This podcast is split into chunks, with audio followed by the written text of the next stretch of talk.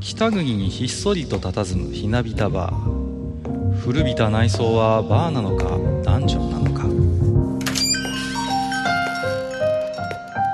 今宵も常連とマスターのよしな仕事が酒の魚だ。少しだけ耳を傾けてみませんか？愚者の宮殿の扉が開く。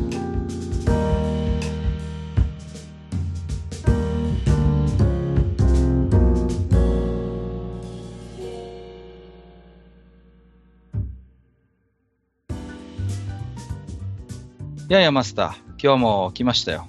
はい、どうも。あのー新年2回目の、まあ、来店なんですけれども、はい。なんですか、あのーこの間、結構ね、あのー雪がね、うん、大雪ということで、うん。そうなんですよ。うんはい。。で、まあ、なんですかね、その、我々北国の人間とはいえね、うんあの、まあ、もっともっと実は雪の降る場所っていうのはあるんですけれども、うんまあ、僕も太平洋側ですしね。まあ、マスターのところもね、北海道でもすごいところはすごい降りますもんね、本当にね。うん、ではあるんですが、まあまあ、それなりにこっちも降りましたんで、はい。まあ、一日雪かきで潰れたような日も実際ありましたんでね。はい。まあ、冬らしいっちゃ冬らしい雪の降りっぷりなんですけども、あの、今年は何ですか？あの、東京の方でもちょっと若干の積雪があったということで。はい。いや、すごいね。テレビ見てるともう大騒ぎですよね。本当に。こうん。う、ね、積雪3センチだ、5センチだって言ってももうワイドショーは半分ぐらい時間割いて そのことやってますからね。うん。で、ちょっとね、あの、SNS 上でも話題になってたんですけど、あの、なぜ雪国の人は、こう雪が降った時に、こう東京でね、雪が降った時に、こう東京の人間にこうマウントを取りたがるのか問題っていうのがちょっと話題になってまして、ああ、はいはいはい。よくあの、まあ、ありがちなんですけど、うん雪に慣れてる我々みたいな人間からすると、うんまあ確かにちょっとの雪で、こう、大騒ぎになる東京の方々っていうのは、うん。まあまあ、少しこう、意地悪い見方をすれば滑稽に見えるところもあるし、うん。まあ我々にとっては常識的なこともね、まああの、なかなか東京ではそうでもないんだろうってことはわかるんですけれども、うん。まあ、恥ずかしい話をすると、僕も前はそう思ってたんですよ。こうね、なんでこれぐらいの雪でお騒ぎしてみたいにちょっと思ってたところもあるんですけど、うん。あのね、最近はちょっと丸くなったのか何なのか、いや、そうやってこうね、東京の人をこれだからって言うんじゃなくて、いや、うんそっと雪国の人間は、こうね、困ってる東京の人たちにこういう時はこうすればいいんですよっていう、こうね、優しくそういうこう話をね、伝えるぐらいでいいんじゃないのかなって最近は思ってまして、うん。なるほど。うん。で、なんかその、話題になったそのネットの記事なんかだと、やっぱり普段からこう、報道とかニュースでも、東京変調っていうところを、やっぱりどこかこう感じることがあって、うんだからやっぱりそういうこう、なんていうのかな、普段隠れてる潜在意識みたいなのが、こういう時にどうしても出ちゃうんじゃないかっていう、その人は分析してたんですよね。うん。要はほら、台風なんかでも、あのー東京を直撃するとすごい全国ニュースで大々的に取り上げるじゃないですか。うん。だけど、こう、それが直撃する場所が例えばね、我々みたいな東北、北海道だったり、あるいは九州、沖縄っていうことになると、そんなにこう、時間を割いて、えーやらないということも前々から指摘をされていて、どうも全国ニュースといえども、うんと東京で何か起こった時と、それ以外のところで起こった時に、同じ日本なのに扱いが随分違うよねっていうことは、まあ確かにちょっとあるんだろうなとは思うんですよ。うん。いや、ちょっとどころじゃないですよ。まあまあ、確かにね。うんだから、はい。そういう、だからちょっとそれとも実は関連してるんじゃないかっていうことで、その、まあ雪がね、ちょっと降った時の、こう、部分のなんかこう、マウントに出てるんじゃないのかなって、まあ、その人は言ってたんですけど、それはあるでしょうね。う。ん。まあでも考えてみれば、あの、普段から、やっぱ、こう、備えるものでもないっていうのもわかるんですよね。そう、数年に一度しかまあ、実際そう積もるような雪が降らないわけじゃないですか。うん。そうなってくると、まあ人によっては、まあ、あの、ノーマルタイヤしか持ってないっていう人もいるでしょうし、あるいは、こう、雪道の歩き方一つとっても、あのね、滑りにくい歩き方っていうのは、やっぱり経験してみないとね、覚えないもんですから、だからどうしてもこう歩き方が分かんなくて、つるつる滑っちって転倒しちゃうなんていうのも、まあ、しょうがない部分もあるのかなっていうことは思うんですけれどもね。うん。うんまあ、僕自身としてはあんまりそういう時に、これだから東京はダメだよみたいなことは言わないようにしようって最近ちょっと心がけています。まあ、うんそんな程度の話ではあるんですけれどもね。はい。うんまあでもまた、マスターの方はマスターの方で、ね、同じ北国とはいえ、またちょっとレベルの違う ところにお住まいですから、また違う考え方もあるのかなとは思うんですけれども、いや、あの、単純な話でね、はい。あの、いや、雪が降って、それは、あの、そっちがいろいろね、東京の方がまあ混乱するっていうのは、それはそうでしょうよっていうんうんう。うん気持ちはあるんですよ。はい。いや、ローカルニュースでやれやっていう、ただそれだけの話なんですよ。確かにね。うん。うん。いや、だから、もちろんと東京には東京のローカルニュースがあるわけですから、ね。だから、全国の枠を使ってやることかっていう話なんです。それはだからだから、全国の枠を取ってやる話は、例えば政治のね、国会の話であったりとか、海外の情勢であったりとか、うん。うん。うん。ね。まあ、あとはその各地のなんかトピックスみたいなのだったらまだわかりますよ。はいはいはい。だけど、やれ雪が降りました、そこで車がず,、ずりずり、あの、あずるっていう言い方するけど、うんうんはいはい。あの、あずってるよっていうのをね、延々と、しかも何回も重ねて、繰り返して流されたら、いや、知らねえよ、そんなことっていう 話になるじゃないですか。はい。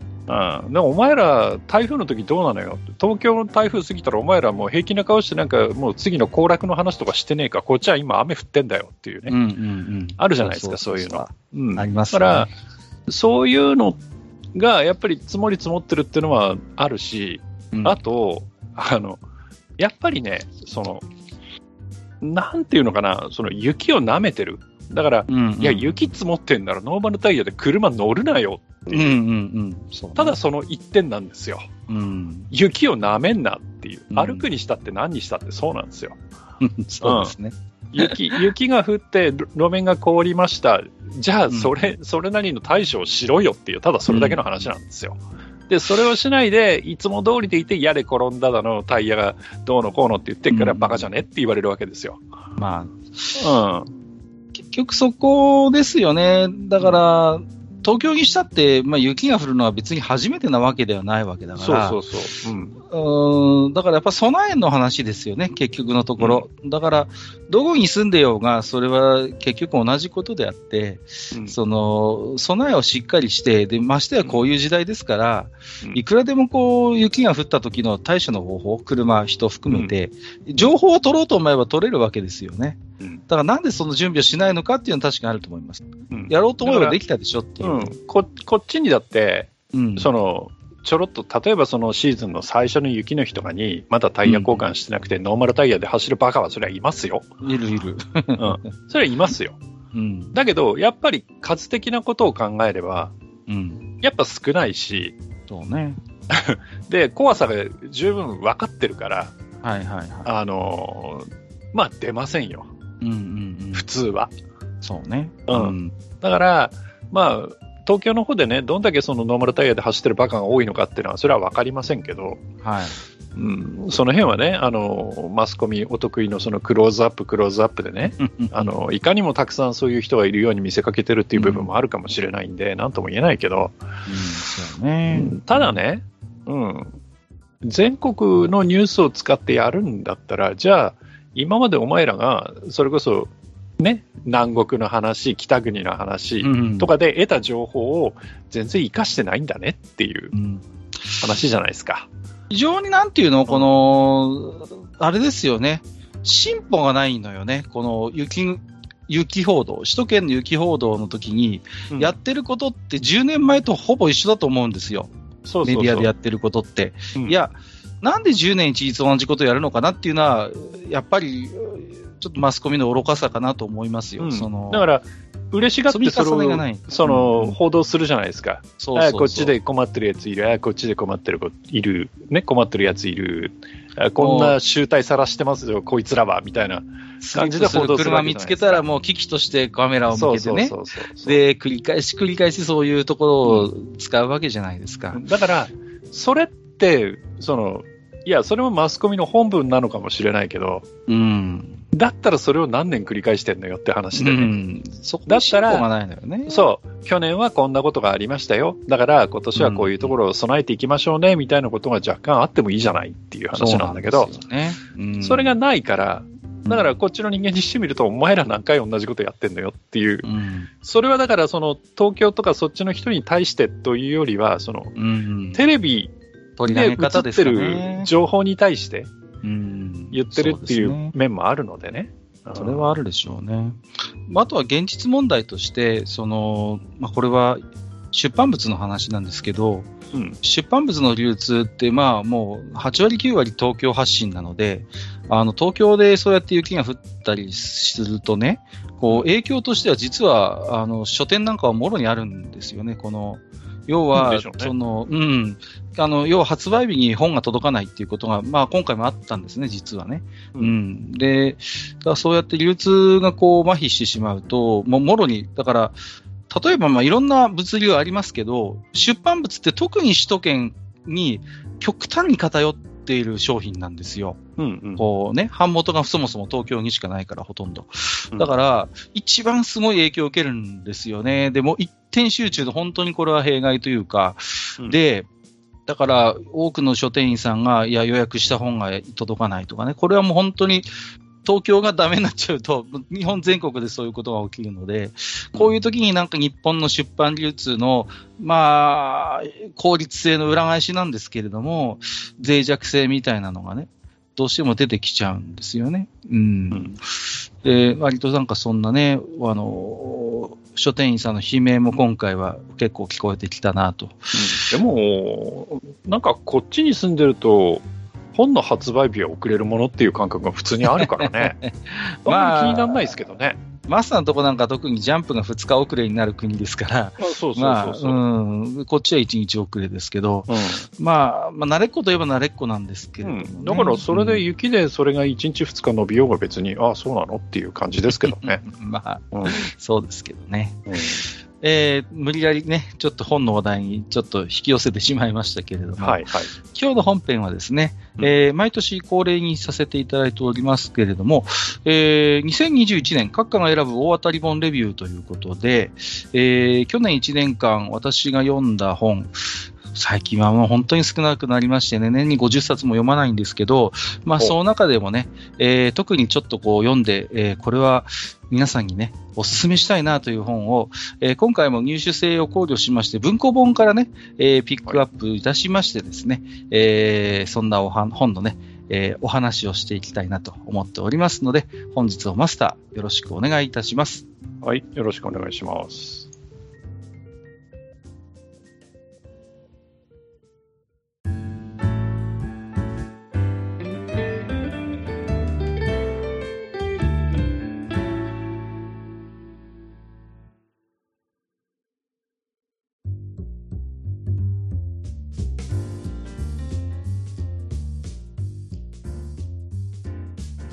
はい、えー、それではですね、本日は2021年、えー、各館選ぶ大当たり本レビューということで、えーとですね、えー今回は、えージャンルをまた5つに分けまして5冊ですね、えーご紹介をしていきたいなと思っておりますですよ。はい。で、えー珍しくですね、えー2021年という年は、えー割と本が売れた年とお言われております。はい。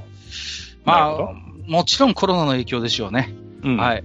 えー皆さん在宅する時間が長くなって、えーまあ、えー少し一応本でも読んでみるかという、うんまあそういうこう、空いた時間をね、読書に当てる方が、まあ相対的に増えたのであろうと言われています。うん。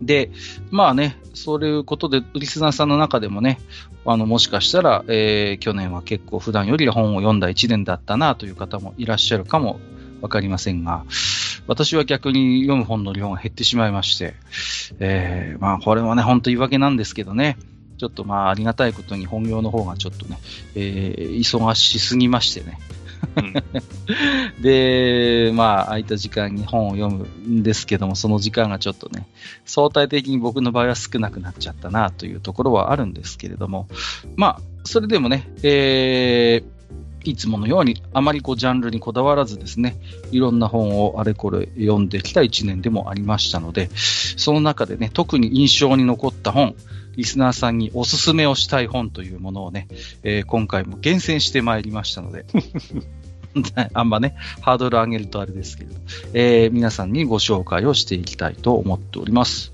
えー、じゃあ早速行きましょうかね。一冊目。えっ、ー、と、国内ミステリー部門とさせていただきました。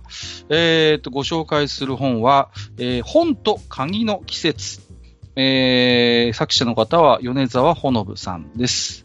えー、集英社文庫で発売になってますね。はい。えっ、ー、と、米沢ほのぶさんは割とね、有名な方ですよね。うんと、評価がやっぱり、こう、あれですか、アニメにもなりましたんでね。はい。有名でしょうかね。うん、これがデビュー作ですよね。はい。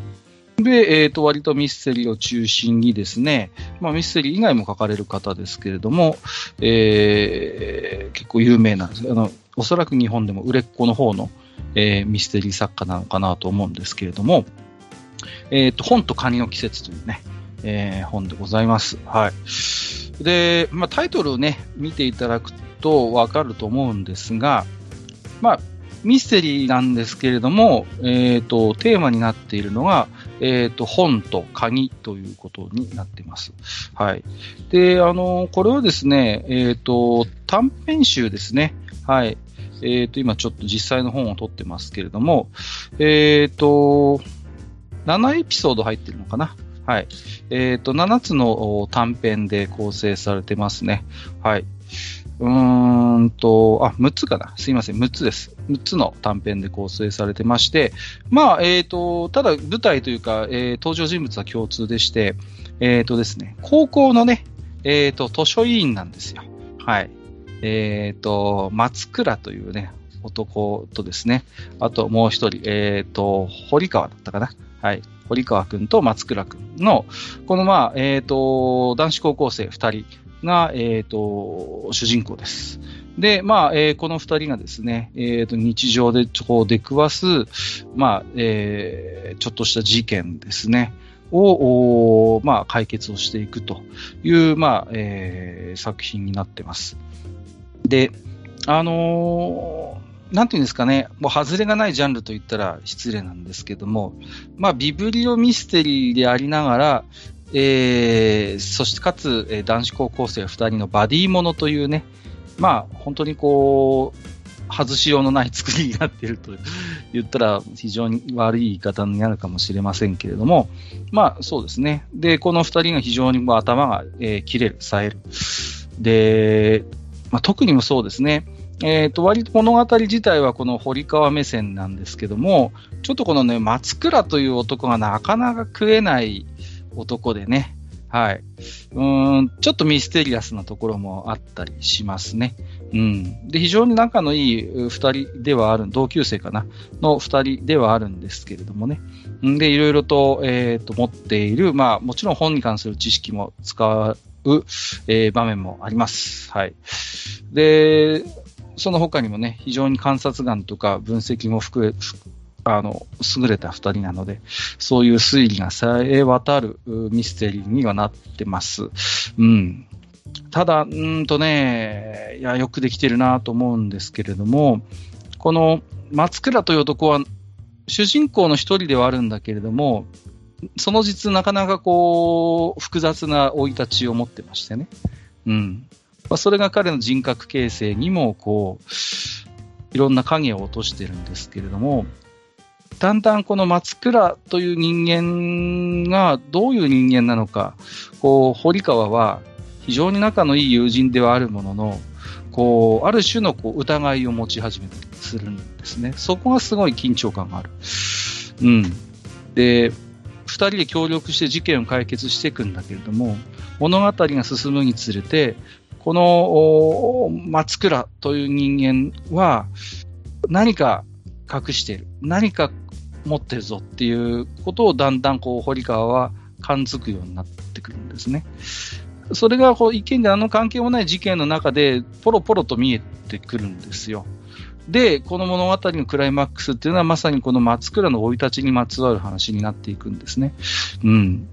で、まあちょっと個人的にはすごいびっくりしましたね、最後。ああ、そういうことかっていうことで、うーん、あの結構ね、読んでて、あ、あの伏線はここに、あの、繋がってくるんだっていうようなね、そういうちょっと驚きがありました。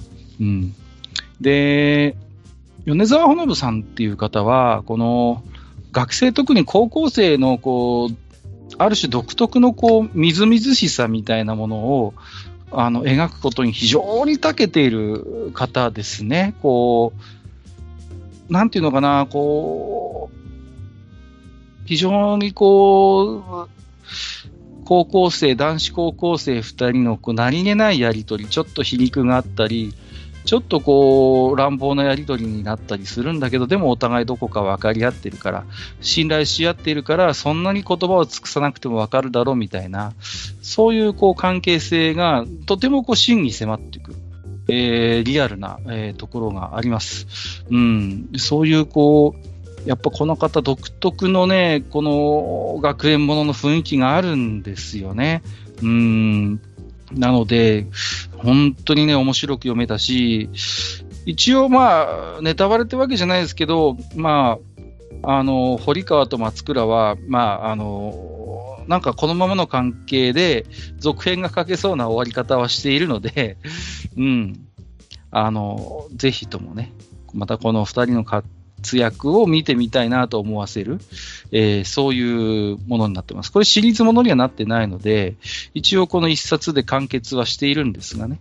うんうん。非常にこう、そういう、ちょっとまだまだこの二人の活躍を見ていたいなと思わせる、そういうこうミステリーに仕上がってます。で、まあ、ちょっとこの本実は、えー、事件がありましてね、あの、結構売れたんですよ。で、売れたんですけど、あの、帯フライング事件っていうのがありまして、あの、まあ、よく腰巻き腰巻きって言うんですけど、あの本に帯がついてるじゃないですか、こう、下3分の1ぐらいに。はいはい。宣伝文句が入るような。そこで、どうもこの本ですね、ドラマ化決定ってこう、しばらくつけてたんですよ、帯を。はい。うん。で、NHK でドラマ化するみたいな感じの帯をつけてたんですけど、えー、実際にはそんな話がなかったというね、事件がありましてですね、はい。ドラマ化フライング事件というのがちょっとありまして、ちょっと詳しい経緯はわかりません。予定があったのかもしれません、もしかしたら。うん、うんで、ドラマ化決定という帯はしばらくついてたんですが、実際には、えー、そんなこともなく、えー、いつの間にかその帯も外されていたというね、まあ、そんなこう、ちょっと、えー、事件があったことでも、まあ、え、印象に残ってるんですけれども、まあ、面白いと思いますよ、ドラマ化してられても実際。うん。それだけの、あの内容のあるミステリーになってると思います。うん。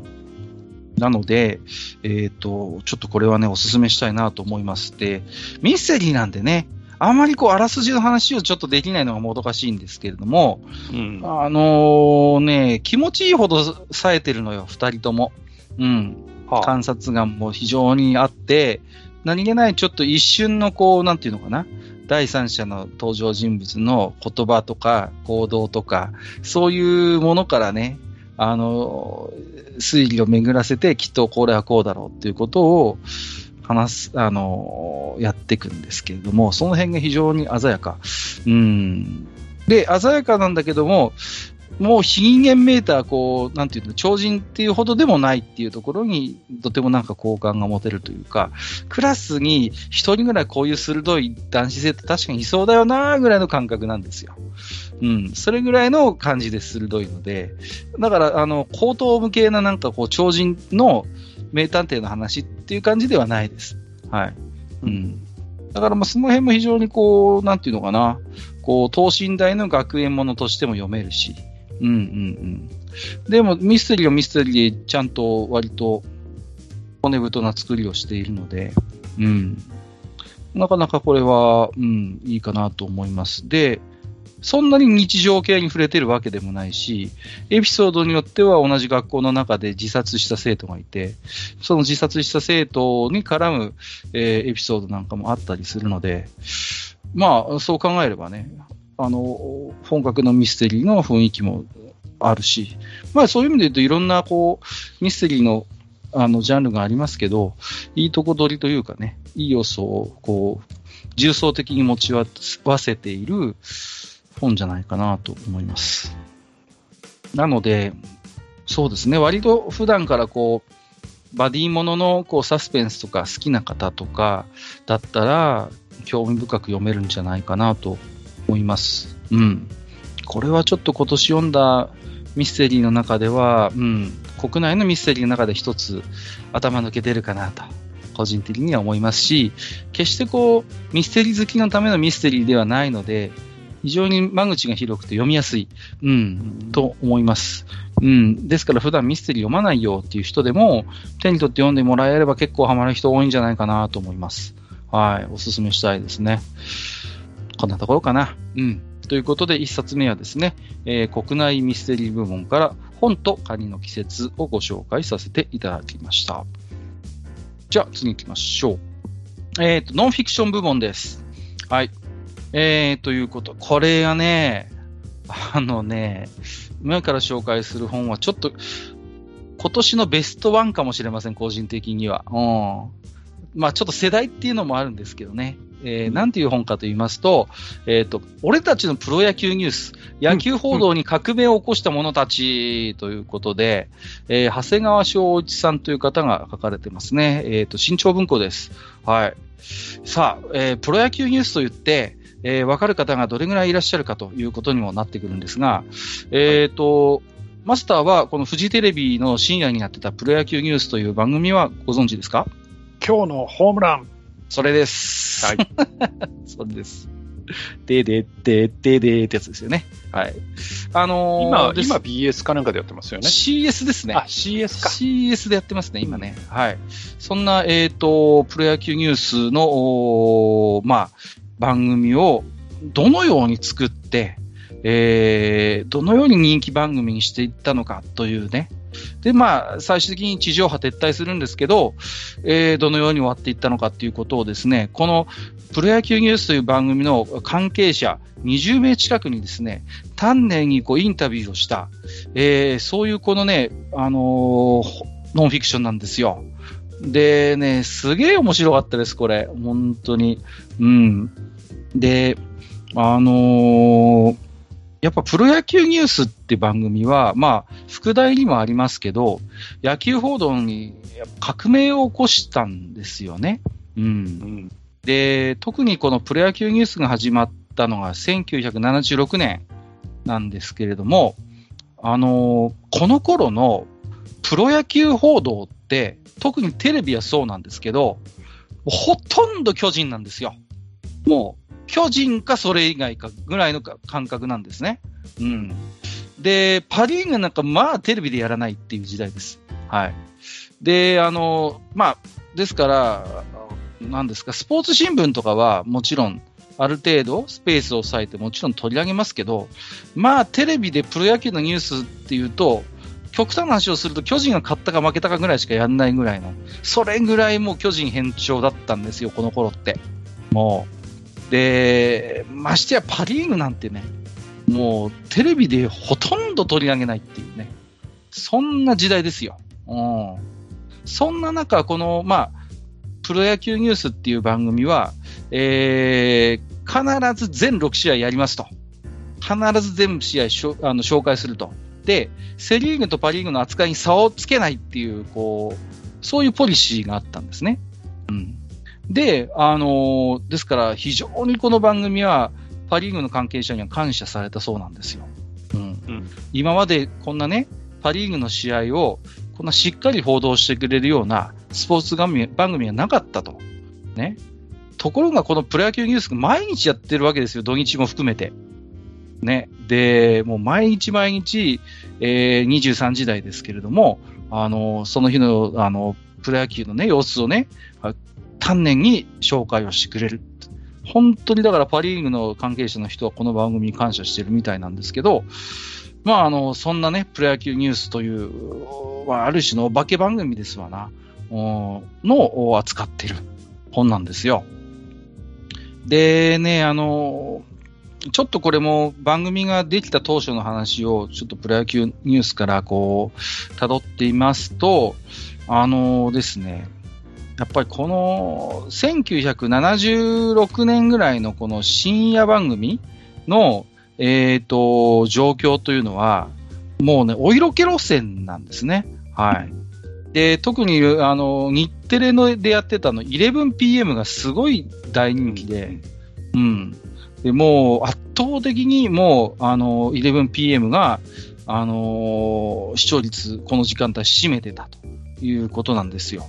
で、ね、まあ、マスターもご存知かもしれませんけど、あの、大橋巨泉とね、あの、うん、藤本義一がね、司会をしてまして。うん、そうですね。うん、ね。で、まあ、あのこの番組っていうのは、まあ、硬派なね、社会問題なんかを扱う一方でね、結構、あの性風俗関係のね、レポートをするあの、裸の報告書シリーズだったりね。あるいはちょっとこう、なんですか？競馬とか麻雀とか、まだこう、あんまりテレビで取り上げないような娯楽をね、えー、大人の娯楽ですよね。を前面に押し出して非常に人気があったと。うん。あとはね、その、他局もね、結構これに追随するわけじゃないんですけども、割と23時代っていうのは、あの、お色気路線をやってた。で、まあ、あの、フジテレビがね、まあ、そんな 11PM にこう、殴り込みをかけるということで、えー、始めたわけですよね。うん。で、これがね、あの、非常に当たったんですね。こう、やっぱりこう、なんていうんですかね、こう、本格的なこういう野球ニュース、特にお色気とかにあんまり関心がない人たちにとってみれば、この時間帯見るものが、えー、ないっていうことがあったわけですよ。で、そういう時に、まあ、プロ野球ニュースが非常に重宝された。で、あの、例えばね、お色気路線に難色を示すスポンサーがいるわけですよ。ちょっとあの番組には、スポンサーなれないよっていう時に、非常にこう健全な番組なわけですよ、ある意味、プロ野球ニュースって。うん。だから、こういう健全なスポーツワイドショーは、もう願ったり叶ったりっていうことで、まあ、限られた枠を奪い合うように、このプロ野球ニュースの CM 契約を申し出るスポンサーが後を絶たなかったということがあるんですよね。うん。なので、まあ、要はその 11PM の牙城だったこの11時台に、一つこのプロ野球ニュースというのが、えー、風穴を開けることになるということになるんですよね。うん。で、まあ、この時の、えー、初代司会、覚えてらっしゃいますかねあの、佐々木真也さんっていう方がね、はいはい、はい、えー、司会をされてましたよね。うん。で、覚えてます？この佐々木真也さんが出てた頃のプロ野球ニュース。なんとなくイメージあり、わかります？こう。いや、覚えてますよ。うんうんうん。で、あの最初ね、あの、失礼ながら僕、この人、僕、アナウンサーだと思ってたんですよ。佐々木真也って。それぐらいすごい、あの、キャスターとして、全く違和感がなかったのね、こう。それこそすごく落ち着いて。うん、そうそうそうそう。うん、うん、安定感がすごいあったじゃないですか。うんうん、安心して見られるっていうのなんかこう。うん、そうですね、うん。あんまりこう、チャカチャカしてないんですよね。そうそうそう。非常にこう、帯番組っていうこともあって、で、なんていうか、非常にこの佐々木真也さんの、あの、落ち着いた安定感のある、こう、キャスターの仕事ぶりが、また非常に評判を呼ぶんですよね。うん。で、この佐々木真也さんって、あ、僕後から知ったんですよ。あ、元プロ野球選手なんだってね。そうそうそう。最初全然気づかなかったの、僕は。うん。キャスターとして上手だったので、ああ、この人って多分プロのアナウンサーなんだろうな、こんな人いたんだなと思ってたんですけど、実は 元プロ野球選手ということで、はい。いやー、もう、びっくりしましたけど。で、この佐々木真也さんも非常にこう、なんていうのかな、あの、キャスターとしてこの番組に携わることにかなりこだわりがあったみたいで、あのー、この番組に対する強い思いがあったみたいですね。うん。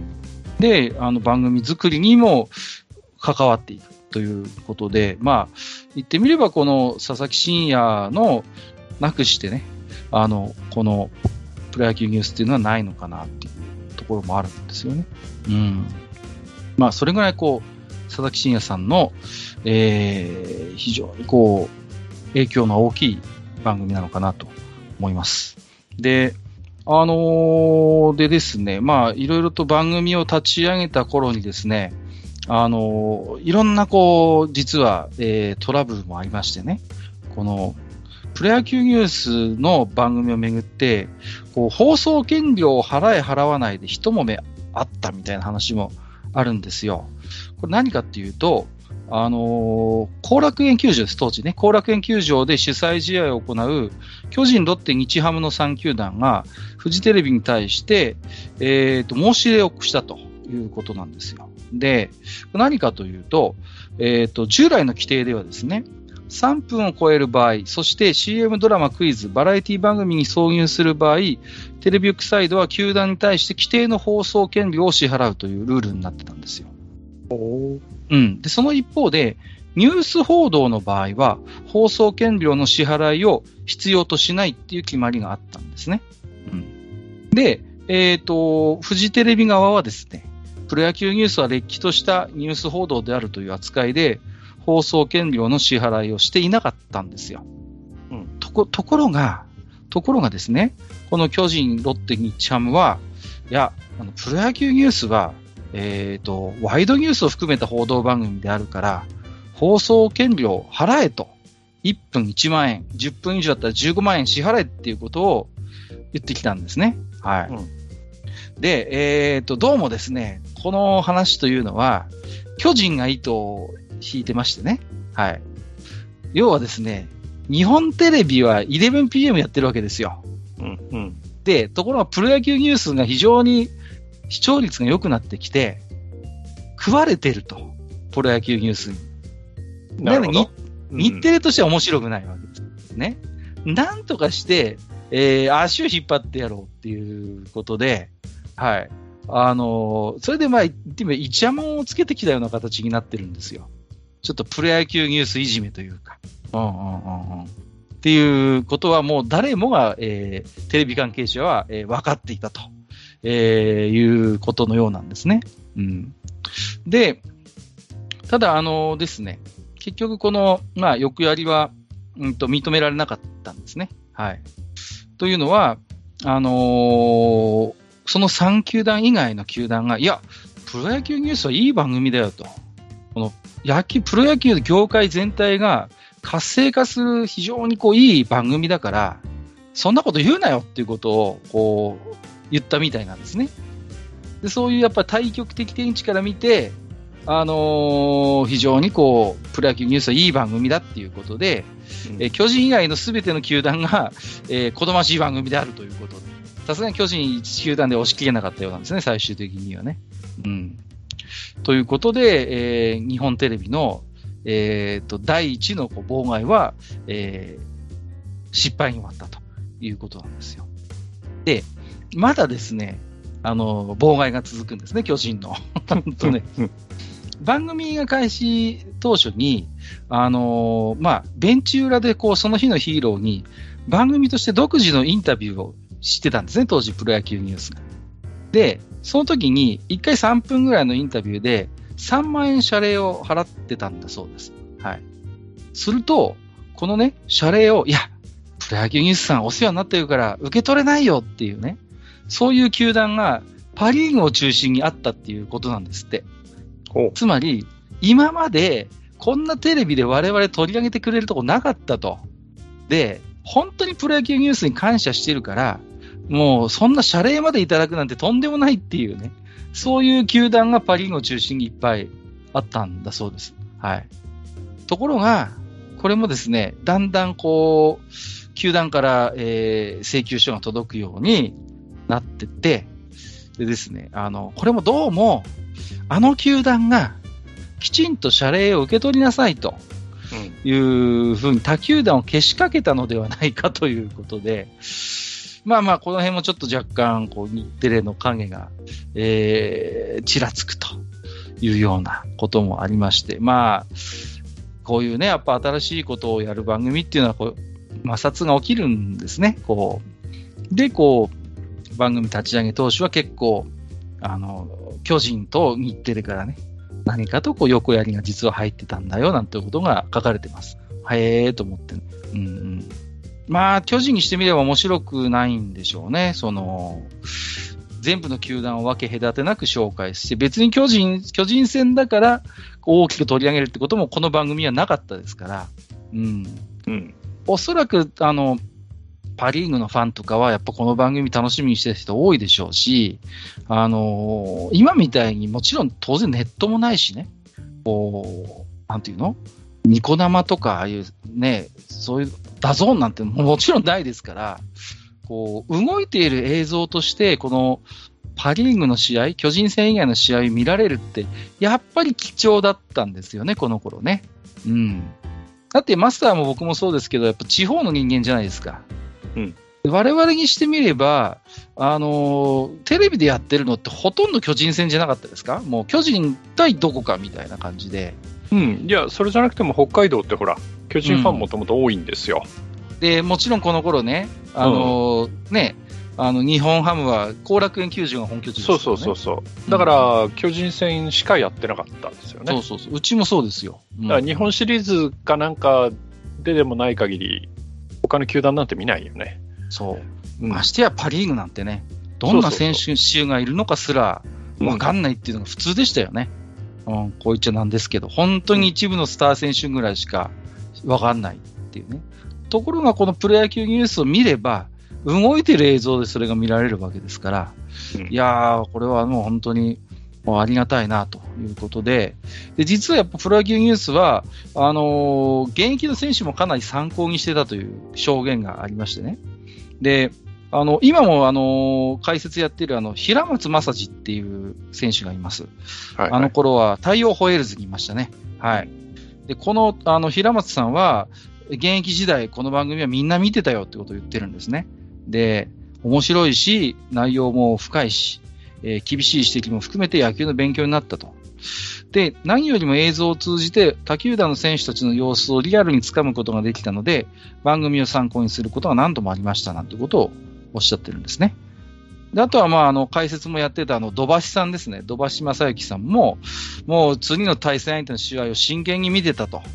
えー、で、スコアラーからデータは確かに届いてんだけど、映像を見た方が手っ取り早いし、まあもう、あの、バッテリーも注意して見てたでしょうねっていうことをね、やっぱおっしゃってるんですよね。うんうんうん。あの、ダイジェストじゃないんだよね。いや、ダイジェストはダイジェストなんだけど、結構、その、えっ、ー、と、なん、なんて言ったらいいのかな。あの、詳しく、その、1試合1試合を、こう、うんうん、その、その回その回ごとのトピックみたいなのをずっと取り上げてくれて、1試合分全部やってくれるんで。そうそうそうそう。うん。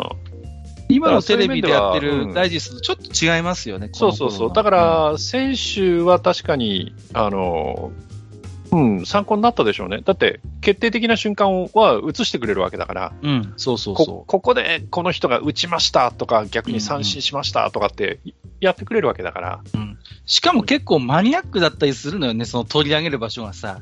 なんていうの、うんうん、ホームランを打つ前の打席、このババッターは三振してるんですよね、ここでみたいなこと、よくやるじゃないですか、こう。うんうん、ここの時のこの悔しさが次の打席出てますよね、みたいなこと結構言うんですよ、このプロ野球ニュースで。そういう時にこのプロ野球ニュースと三振してる打席も映してくれたりするのよね、こう。うん、そういう結構なんていうのかな、あのー、いい場面もそうでない部分も結構こう、ここがポイントだよなっていうところを切り取って出してくれるっていうね。そういう番組だったと思うんですよ。うん。で、まあ、そうですね。で、この、いろいろね、こう、制作サイドの、あの、苦労話なんかもあるんですよ。あの、例えばこの番組、オフシーズンどうすんだって話もあるわけですよね。はい。はいはい、で、スタッフはやっぱり非常に頭を悩ませてて、でもその中で、あの、例えば、あの、金谷の招待席っていう、当時もロッテの監督になってた金田さんをスタジオに招いて、えー、いろいろとね、あの、キーマンになった、そのシーズンキーマンになった現役の選手を招いて、こういろいろトークをしてもらうとか、あと僕もちょっとこれはね、あの、記憶残ってるんですけど、我がふるさとっていう、その、プロ野球選手がね、里帰りするっていう企画があったんですよね。で、そうで、自分のその、あの、地元に帰って、その、当時の友達とか家族と再会するみたいなのをこう、追っかけてみたりとかね。結構工夫してるんですよ、そういう。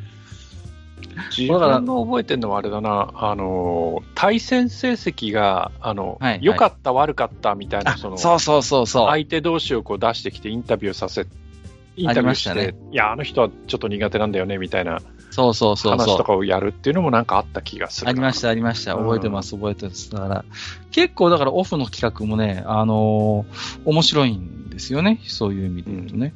うん、うん、うん。あのね、で、そういうオフ企画の中で、すごいのもあるんですよね。こう、当時のヤクルトのエースだった松岡博夢とキャッチャーの大谷明彦が、えーまあバッテリーなんですけど、あの、日本海沿岸を旅してもらって、え2泊3日で53個駅弁食うっていう、す すげえ企画があるんですよ。で、実際にね、あの、めちゃめちゃ食ってましたみたいなこと本人も言ってるんですけど、いや、あの、すごいですよ。もう、大家さんが富山駅のキオスクで、胃薬ありませんかとか店員に聞いてるシーンとか 非常に過酷なロケだったという。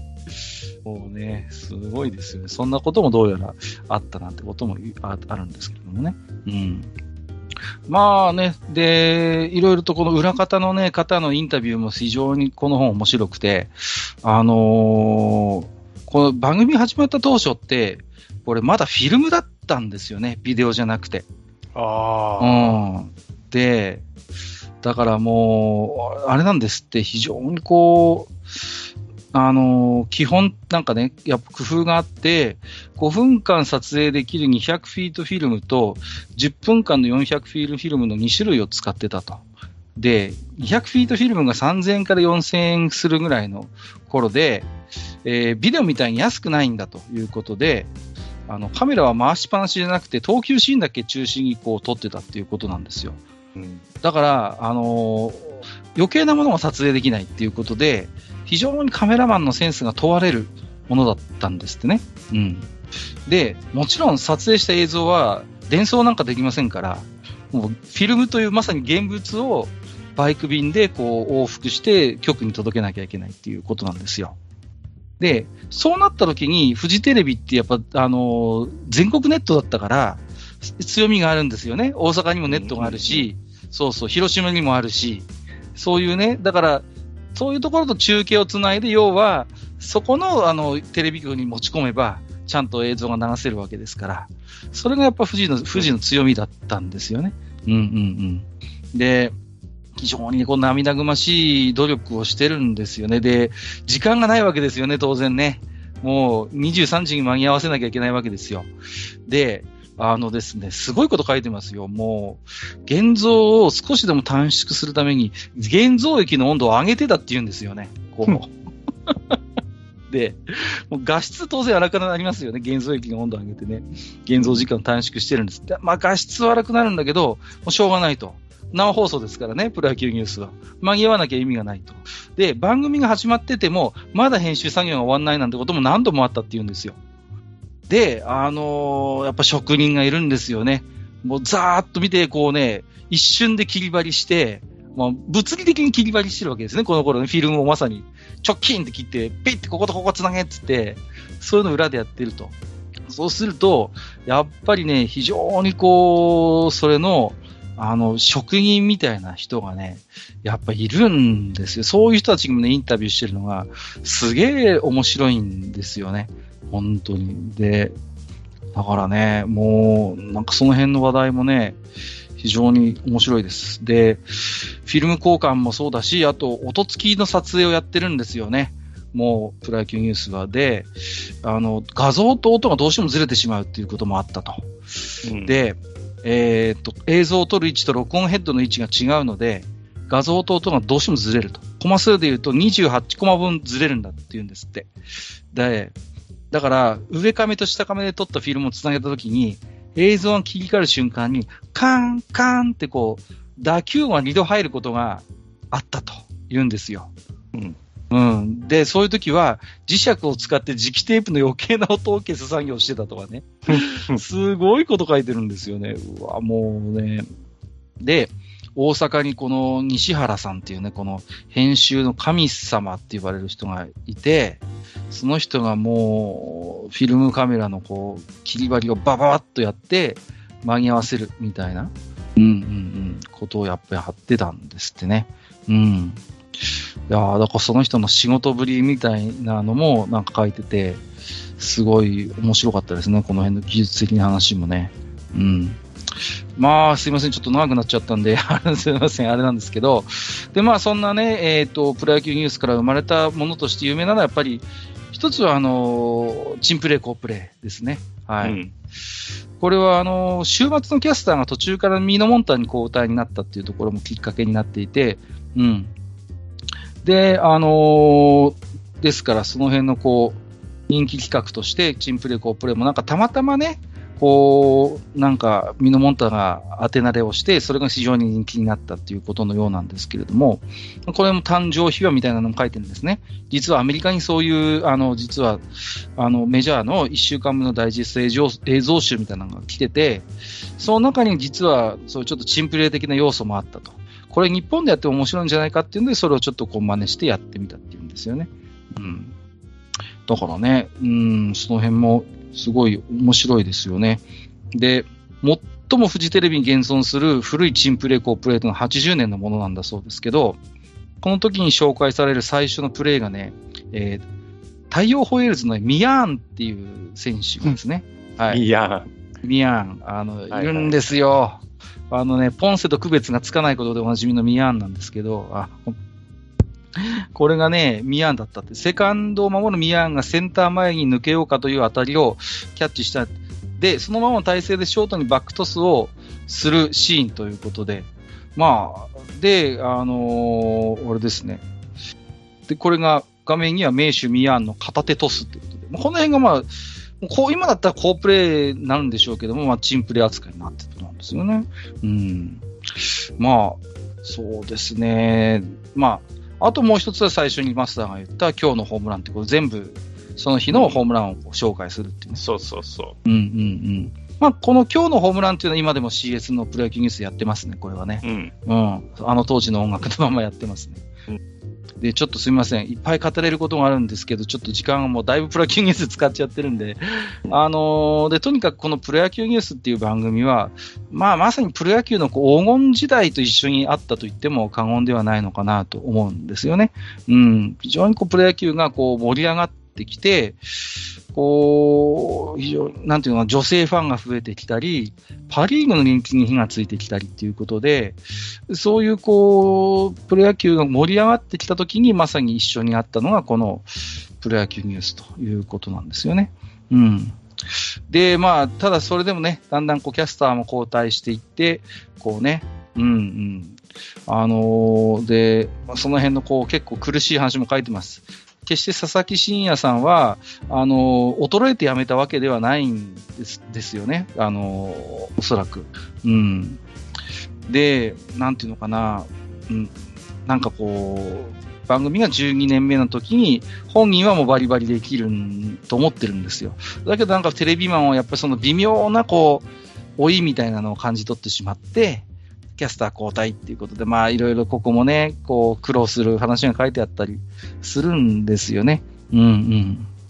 で、まあ、あとはそのスポーツのこう、なんていうのかな、こう、多様化みたいなことも一方で起こってくるんですね。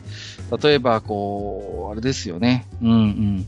フジテレビがこの頃ね、えー、F1 の独占放送権なんかを手に入れて、こう、F1 の映像もいっぱい使いたい。ね。だからプロ野球だけにこう、丸々時間を割くことがだんだんこう環境として、スポーツのこう多様性の中で、えだんだんぐらついてきたりするっていうこともあの起こってくる。で、実際その J リーグが立ち上がると、まあ、あの頃みんな突っ込んだと思うんですけど、あの、プロ野球ニュースの中で半分ぐらい J リーグの話題したりなんかしてね。そんな時代もあって、だんだんこう、そのプロ野球ニュースっていうのはこう、またあの、当初の役割から変化していって、で、キャスターもどんどん変わっていってね。で、中井美穂さんが入ったりとかね。うん、そうそうそう。福井アナウンサーが入ったりとかね。こういうこともありつつ、だんだんこう、変わっていくんですよね。うん。で、プロ野球ニュースっていうのは、こう、一定の役割を終えたんじゃないかっていうことで、最終的には、ま、地上波からも、こう、消えていくと。で、まあ、CS の方に行くんですけれどもね。まあ、そんな、こう、一連の地上波撤退、そしてこれからのプロ野球ニュースみたいなところが、こう、最後の方には書かれてるんです結構この辺はちょっと切なくなりますね。うん。まあ、今でもね、えー、CS ではまあやってますけれども、まあ、なんていうのかな、だから、改めて、このプロ野球ニュースっていう番組が、非常にこう、巨人以外の、えー、球団にスポットを当ててくれた、うん、全体として盛り上げていこうよっていうスタンスでやってくれたことって、やっぱすごい大きかったんだなって改めて思いますし、あの、とにかくね、元気があるのよ、この頃のテレビ局って。金もあるし、人材もすごいいっぱいいるし、もうね、それがもうプンプン匂ってきます、この番組、あの、この本から。もう元気があるのはとにかく出てくる人、出てくる人、みんな、この頃。うん。でね、だからそういう本当にプロ野球だけじゃなくて、テレビがすげえ面白かった時代の、なんかこう、一つドキュメンタリーとしても面白く読めるかなと思います。うん。まあ、だからね、非常にこう読んでて、まあ、まさにこう、タイトルと通りなんですよ。俺たちのプロ野球ニュースっていうね。うん。プロ野球ファンをやっぱり喜ばせて、かつ増やしてくれた、非常にこう、やっぱ恩になる番組じゃないかなと思います。で、この本を書いた長谷川翔一さんっていう方はね、あの、あれなんですよね、この、佐々木キャスターってまだご存命なんですよ。90いくつになったのかななんか。でもまだおげお元気でいらっしゃって、佐々木真也さんね。で、この方ほど、あのプロ野球のその盛り上がりに貢献した人いないだろうってことを言うんですよ。この長谷川さんっていう人が。だから、もう繰り返しね、あの、佐々木真也さんを殿堂入りさせなさいってことをね、言っててね。うん。で、そこだけ聞くとなんか、いやいや、もういくら元プロ野球選手とはいえ正直現役時代それほど活躍した選手ではないので、あの、と思うんですけど、ただこの本をね、読めばね、なんかこの、著者の方が言いたいこともすごいわかるような気がします。やっぱ非常にこの思いを持ってプロ野球ニュースやってきたんだなってこともわかるし、うん。まあ、そんな本でしたね。はい。えー、ということで、2冊目はですね、ノンフィクション部門から、俺たちのプロ野球ニュース、野球報道に革命を起こした者たちという本をご紹介させていただきました。え、ー、と、次はですね、え、ー、と、学術本部門ということになりまして、えー、ちょっと難しい本の、えー、選んでみたんですけども、いや、でもね、この本は良かったな。え、ー、とですね、現代文解釈の基礎、着眼と考え方という本でございますね。はい。えっ、ー、と、これはですね、えっ、ー、と、ちくま学芸文庫から出てますね。えっ、ー、と、遠藤義元さんという方と、えっ、と、渡辺明乃さんという方がね、えー、書かれている本ですね。はい。で、うん、この本はね、まあまあタイトルの通りなんですけれども、その、現代文をこう、いかにこう解釈するかっていうね、そういう、こう、なんていうかな、練習問題みたいな本なんですよ。言ってみれば。うん。非常、なんかね、中身はね、こう、なん、なんていうんですかね、こう、現代文の、あの、あの頃の高校の現代文のテスト、あの、テストみたいな本です、この本って。うん。で、例文が書かれていて、そこに対しての、こう、なんていうかな、参考問題みたいなのが下の方にこうあってね。ここで言うこれってどういう意味ですかみたいなで問いがあったり、あと演習があったりとかね、そういう本なんですよ。で、この本はね、あのー、なんていうんですかね、か解説の書かれてる方が、あの、最近有名になってきたの、読書ザルさんっていう方が解説書かれてましてね、あの、この本の方はね、独学大全っていうね、非常に分厚い本、まあ、ベストセラーになったんですけど、書かれてる方で、まあ、令和版の地の巨人と言っていいんでしょうかね。なんか非常にそういう有名な方が、まあ、解説書いてて、まあ、この方がまあ本当にお勧めしたので、多分今回、えー、2021年に多分新定版として文庫が出たんだと思うんですけれども、あのですね、あのー、まあ、この方も言ってるんですけど、国語なんてものをまだ学ばないといけないのかってことを思ったことがあるって言ってるんですね。こう。で、国語っていうのは、まあ、読んでみれば意味はわかるだろうと。で、なんでわざわざこんなものを勉強しなきゃいけないのか。学ぶ意味がないんじゃないのかっていうことをやっぱり思っていたそうなんですね。うん。ですけど、いや、そのそうではなくて、やっぱりその、現代文をきちんとこう読みこなすって、実はすごい難しくて奥深い能力であって、で、やっぱかつその能力っていうのが非常に人生において重要だよっていうことを言うわけですね。うん。で、あのー、なんていうんですかね。だから、その、現代文を我々が操る、使う技術を高めるって、じゃあ実際に現代文力を高めていこうって思ったときに、まあ、私も含めて、どうやっていいかわかんないっていうのは大半の人だと思うんですよ。だけど、この本一冊で、もう本当にその、なんていうのかな、現代文の学び直しですね、僕が言わせればね。まあ、できるんですね。うん。で、あのこの本自体は非常にあの古い本です。えー、っとですね、実際にこの本が書かれたのは、初版はですね、1963年の本ですから、もう何年ですか、60年ぐらい前の本なんですよ。うん。なんですけど、あのー、本当にね、わかりやすい。で、あのですね、イメージで言うと、我々が高校の頃に受けてた、あの、現代文のテストあるじゃないですか。こう、長文がバーっと書いてあって、途中に棒線とかが引っ張ってあったりなんかして、ここで言う、これはどれ、どういう意味でしょうか次のあからおの当ては、最もふさわしいものを選べとかさ。うん。で、あと、箱が、箱で抜かれててさ、ここに、あの、当てはまる適切な、あの、接続詞を一つあげようみたいなさ、そういうの問題あったじゃないですか。はいはい。で、僕、あの、この本と出会う前になんとなく漠然と思ってたのは、ああいう、なんかこう、現代文のテストみたいなものを定期的に受けたいなって最近特に思ってたんですよ。なんか自分の中の日本語力、現代文力を維持する上で、やっぱ訓練、トレーニングが必要なんですね。で、それって、まあ、たまにこの愚者級でも喋るんですけど、普段からなんとなく本読んでれば身につくものももちろんあるんですけども、またそれとは別に、テクニックとして現代文をこう、効率よく、うん、あの誤解なくこう解釈していくやっぱ技術っていうのはやっぱあるんですよね、テクニックっていうのは確実に。で、そういうものって多分、我々、義務教育から高校、あるいは大学で、なんとなくやってはいるん、来たんですけども、あの、大人になってしまうとそういう機会ってまあないじゃないですか、こう現代文テストやるみたいなことって。当たり前ですけど。うん。だけど、やっぱ時たまね、学ま、この分野って学び直さないと、結構人生積むことあるなって特に思うんですよ、最近。こう、あの、極端な例を一つ出しますよ。これは昨日か一昨日のネットニュースで見かけたんですけど、今、あの、沖縄県で、あの、医療従事者が、あの、出勤できなくて人手が足りないってニュースありますよね。こう、コロナの濃厚接触者になっちゃって。で、まあ、あの、自衛隊の看護官とかが、まあ、派遣されたりしてるじゃないですか。はいはい、で、そういう時に、あの、なんかのテレビ番組で、の沖縄の、えっ、ー、と、どっかの病院が、いや、人が足りなくて大変ですと。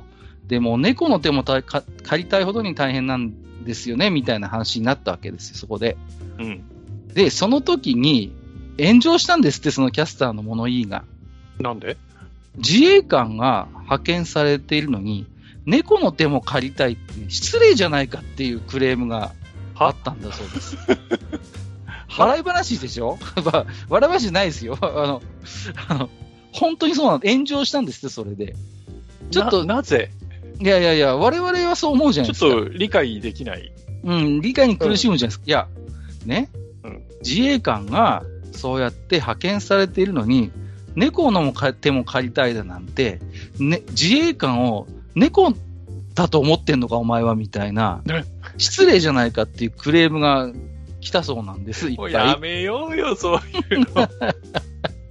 いや、これは極端な例です。あの、極端な例なんだけど、いや、そういう時に、やっぱ日本語力って大事だなってこう思うわけですよ、その。どう考えたってこの話はさ、そういうことではないでしょ、解釈として。ね。猫の手も借りたいほどに忙しいっていうことと、実際に派遣される自衛官は何の関係もないわけですよ。どう考えたって。あくまで、だから猫の手も借りたいほど忙しいから自衛官が来るわけじゃないですか。うん。その時に自衛官と猫を比べることには何の意味もないわけですよ。うん。ね。自衛官失礼じゃないかと。猫扱いするのかみたいなね。もう、いや、自分で話してても嫌になってきますけど、あの、ね、あの、で、そういうことじゃないでしょっていう。でも、日本人のその日本語力と解釈力って、やっぱり変わってきてると思うんです。で、確かに言葉は生き物だから、変わっていくものがあるのは当然ですけど、変わっちゃいけないものもあるわけでしょこう、こ、ここ、ここを抑えとか、最低限この辺は抑えとかないと、まともにコミュニケーション取るときに苦労しますっていうレベルがあるわけじゃないですか。どう考えたって。うん、あなたね、だから、最低でもこの辺の解釈力持ってないと、人の、その人の考えていることをあなた正しく受け取ることができなくなりますよっていうレベルがあるわけじゃないですか。うんうん。うん。だから、あの、なんていうのかな、そういう、この 解釈、日本語をこう、どう解釈するかって、やっぱりこう、ある程度のこう、基礎体力は維持していかなきゃいけないわけですよ。じゃないと多分、すごいどっかでコミュニケーション不全が起きる気がするんですね。うん、で、さっきみたいな珍妙な現象が起こったりするわけですよ。まあ、ちょっとね、すごいレベルの低い話をしちゃいましたけど、まあ、その、この現代文解釈の基礎っていう本は、そういう我々があの頃受けてた、あの、現代文の、まあ、言ってみれば問題集ですよ、テスト。問題集が、ぎゅっとこう、あの、まとまってると思ってください。読んでいただくと、なんか学習参考書みたいに、文庫本の手を取ってるんですけど、学習参考書みたいになってます。で、あのー、この本が非常に有用だなと思うのは、あのー、チャプターが分かれてるんですよね。その、何かっていうと、文学的な文章と論理的な文章を分けて書いてあるんですよ、この本って。それがすごいいいんです。そう。この本のすごいとこ、ここ。あのー、前半は文学的文章の解釈についてっていうことで、解釈上のポイントが書いてます。今、目次をちょっとさらっていきますと、全体の主題の捉え方。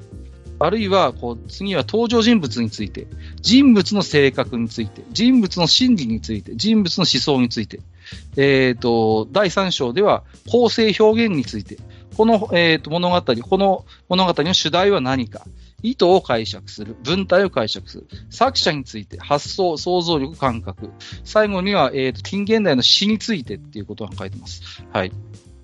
非常に網羅的にそういう、こう、なんていうかな、文学的文章の解釈についての、こう、ツボを抑えた、えー、ものになってます。で、芥川龍之介とかね、やっぱそれこそ井上康とか、太宰治とか、うん、本当にこう、そうそうたる面々が、の文章が載ってます、例題として。川端康成、遠藤周作、三好達治。で、えっ、ー、と、方やね、えっ、ー、と、論理的な文章の本になってくると、今度は、論文をどう、論文とか論説をどうこう解釈するかっていうことに分かれてるんですよ。うん、で、こっちの方になってくると、また全然、えーと、ポイントが変わってくる。うん、うんえー、解釈の基本、一文一文の内容、段落の用紙、そして全体の論旨、うん、えー、論の重点について、指示詞の実質内内容、具体的事例と抽象的見解、論の構成について、段落の設定、判断の論拠、判断の、えー、論拠その2、えー、論者について、価値の置き方、考え方、えー、論者のものの見方といったような、えー、形になってます。で、こっちになってくると、えー、もちろん、えーと、例文として出てくる方もやっぱり変わってきますよね。えー、山崎正和であったりとか、寺田虎彦、えー、丸山正夫、森本哲郎、まあ、こっちもね、そうそうたる面々ですね。小林秀夫。まあ、だからね、この本が本気だなと思うのは、そこごっちゃにしてないんですよ。だから文学的文章の解釈と論理的文章の解釈はまあ別のテクニックであると。分けていて、それぞれにこうツボを抑えた、えっ、と、例文が載っていて、それはこう解釈する。で、それに対して練習問題とか演習問題が入ってて、ちゃんと正解もと解説も載ってるっていう、本当にこの現代文の学び直しで、この一冊でもう本当、かなりいいっていう、そういう本です、これは。うん。で、めちゃくちゃこれは面白いし、あの、勉強になる。うん。で、その、やっぱりこう、僕は割と本は読んで、まあおこがましいんです本は読んでる方だと思うんです。で、結構書いてる方でだとも思うんですね。だけど、だんだんやっぱり自分流の癖みたいなのも出てくるし、うん、当たり前なんですけど、自分の読みたい本しか基本読まないし、書きたいものしか書かないようにしてるから、だんだんやっぱ座標がこうずれてくんですね。ずれてくんです、どんどん。その、あのー、原点現なんていうの、あの、あれです、座標のゼロ地点が分かんなくなってくるんですよ。うん、それが文章として味があるといえば味はあるんだけど、じゃあ、でも、やっぱりこう、原点を押さえておきたいじゃないですか、やっぱり。ベースとなるものをね。それをね、やっぱね、直してくれる、この本は。うんうんうん。あ、ここね、ここ、この立ち位置でいいんだよなっていうことを、ちゃんとこう、教えてくれる本なんです。もう、だからね、読書ザルさんもおっしゃってますけど、思考の現代文教本です、これは。もう、本当にね、あのー、読んでもらいたい。あのー、少なくとも書くこと、そして読むことに興味のある人であれば、読んで損はないし、あのー、自分の日本語力が確実に上がります。うん。ぜひこれはね、ちょっとお高い本なんですね、文庫本なんですけど、でもね、内容ぎっしりですから、うん、もうね、すげえいい本、これは、本当これもお勧めしたいです。あの、現代文解釈の基礎、ね、ぜひ、あの、おすすめの読み方としては、あの、文学的な文章編と論理的な文章編を、あの、い、あの、なんていうかな、あの、交代交代で読んでみるとすごい参考になります。あ、文学的文章はこういうところに着目してこう解釈すればいいんだ。あ、論理的文章は同じ部分のちょっと見方が違うんだな。ここに着目するんだってことがすんごい比べられるんですよ。この一冊で。それもすごい役に立つ。うんうんうんうん。で、おそらくそのビジネス上で役に立つのはどっちかというと論理的な文章にはなってくるんだろうけど、うん、うん、ですけど、やっぱりそれのしを比較する上での文学的文章の解説、説明もすごい参考になるんですよ、一方で。うん、うん、うんうんこれが論的文章一辺倒だったら、ちょっと、あの、やっぱり物足りなかったと思う。で、僕なんかはやっぱり、あの、前半の文学的文章もすっげえ参考になるし、うん、あの、近現代の詩についてもこう付録で載ってて、その辺もすごいいいです。宮沢、三好達治、宮沢賢治あたりの、こう詩はどう読まなきゃいけないのかみたいなの載ってる。うん。いや、いい本です。これ、本当にお勧めしたい。あのー、ね、だから、さっきも言ったけど、言葉っていうのはまあまあ変わっていくものだし、ね、その、ある意味、うん、生き物ではあるんだけども、でも揺るがないものも確実にあって、そういうテクニックに特化した本です。ぜひ読んでいただきたいと思います。うん。はい。ということで、えー、今日3冊目のご紹介は、現代文解釈の基礎、着眼と考え方という本でございました。会社用に買おうかな。えー、次、4冊目。えっ、ー、と、4冊目はですね、えっ、ー、と、エロス部門からね。来たこれ。えー、えっとですね、えー、ご紹介ということなんですけども、えっ、ー、と、エロス部門は新 AV 時代、全裸監督後の世界ということですね。はい。えっ、ー、と、本橋信夫さんという方が書かれてます。えー、文春文庫から出てますね。はい。えっ、と、本橋信弘さんと言いますと、えっ、と、最近ネットフリックスでも話題になってますけど、全裸監督の原作ですね。あの、全裸監督、村西徹での著者の方でございます。はい。うんと、で、まあね、非常に全裸監督もね、続続編までできて、えー、話題になりましたけれどもね、あのー、まあ、この本も、まあ、村西徹の話ももちろん載ってはいるんですけれどもね、うんうんうん。あのー、その他にも、えー、まあ、どちらかというと、村西徹以降の、えー、まあ、話なんですけれども、あの、なんていうのかな、こう、いかがわしい仕事の人たちっているわけですよね、こう。いかがわしい業態業界のいかがわしい人たち。で多分僕もどっちかというといかがわしい業界のいかがわしい人たちの一人なんですけど、本当ね。あの、でもあの、この本で書かれている、まあ、ことも、まあ、ノンフィクションですね、言ってみればね。うん。で、やっぱね、めちゃくちゃな時代なんですよね。本当にこう、最初の方にちょこっと村西徹の話も、えっ、ー、と、載ってます。はい。で、村西徹っていう人はさ、あの、まあ、マスターもどこまでご存知かわかりませんけれども、あの、もともとはこう、アングラの世界の人なんですよね、この人もね。あの、もともとこの村西徹っていう人は、あのー、まあ、この前ちょっとビニボンの話をしましたけれども、この人はね、あの、裏本作ってたんですね。こう、無修正の。うん。うん、そういうのを、こう、もともと作ってて、でですね、あのー、なんていうんですかね、それをこう独自にあの流通ルートを、えっ、ー、と、作って、えー、売り出してたんですよ。うんうんうん。で、まあ、あの、そういう結構、まあ、違法なね、えー、写真集とかを作ってて、で、まあ、独自の流通も作ってね、で、バリバリに、まあ、稼いでたわけですよね、この人が。で、現金1億円で郊外、東京郊外の印刷工場を買い取って、もう独自のフル稼働で裏本をすりまくって、全国に大量販売をしていたということなんですよ。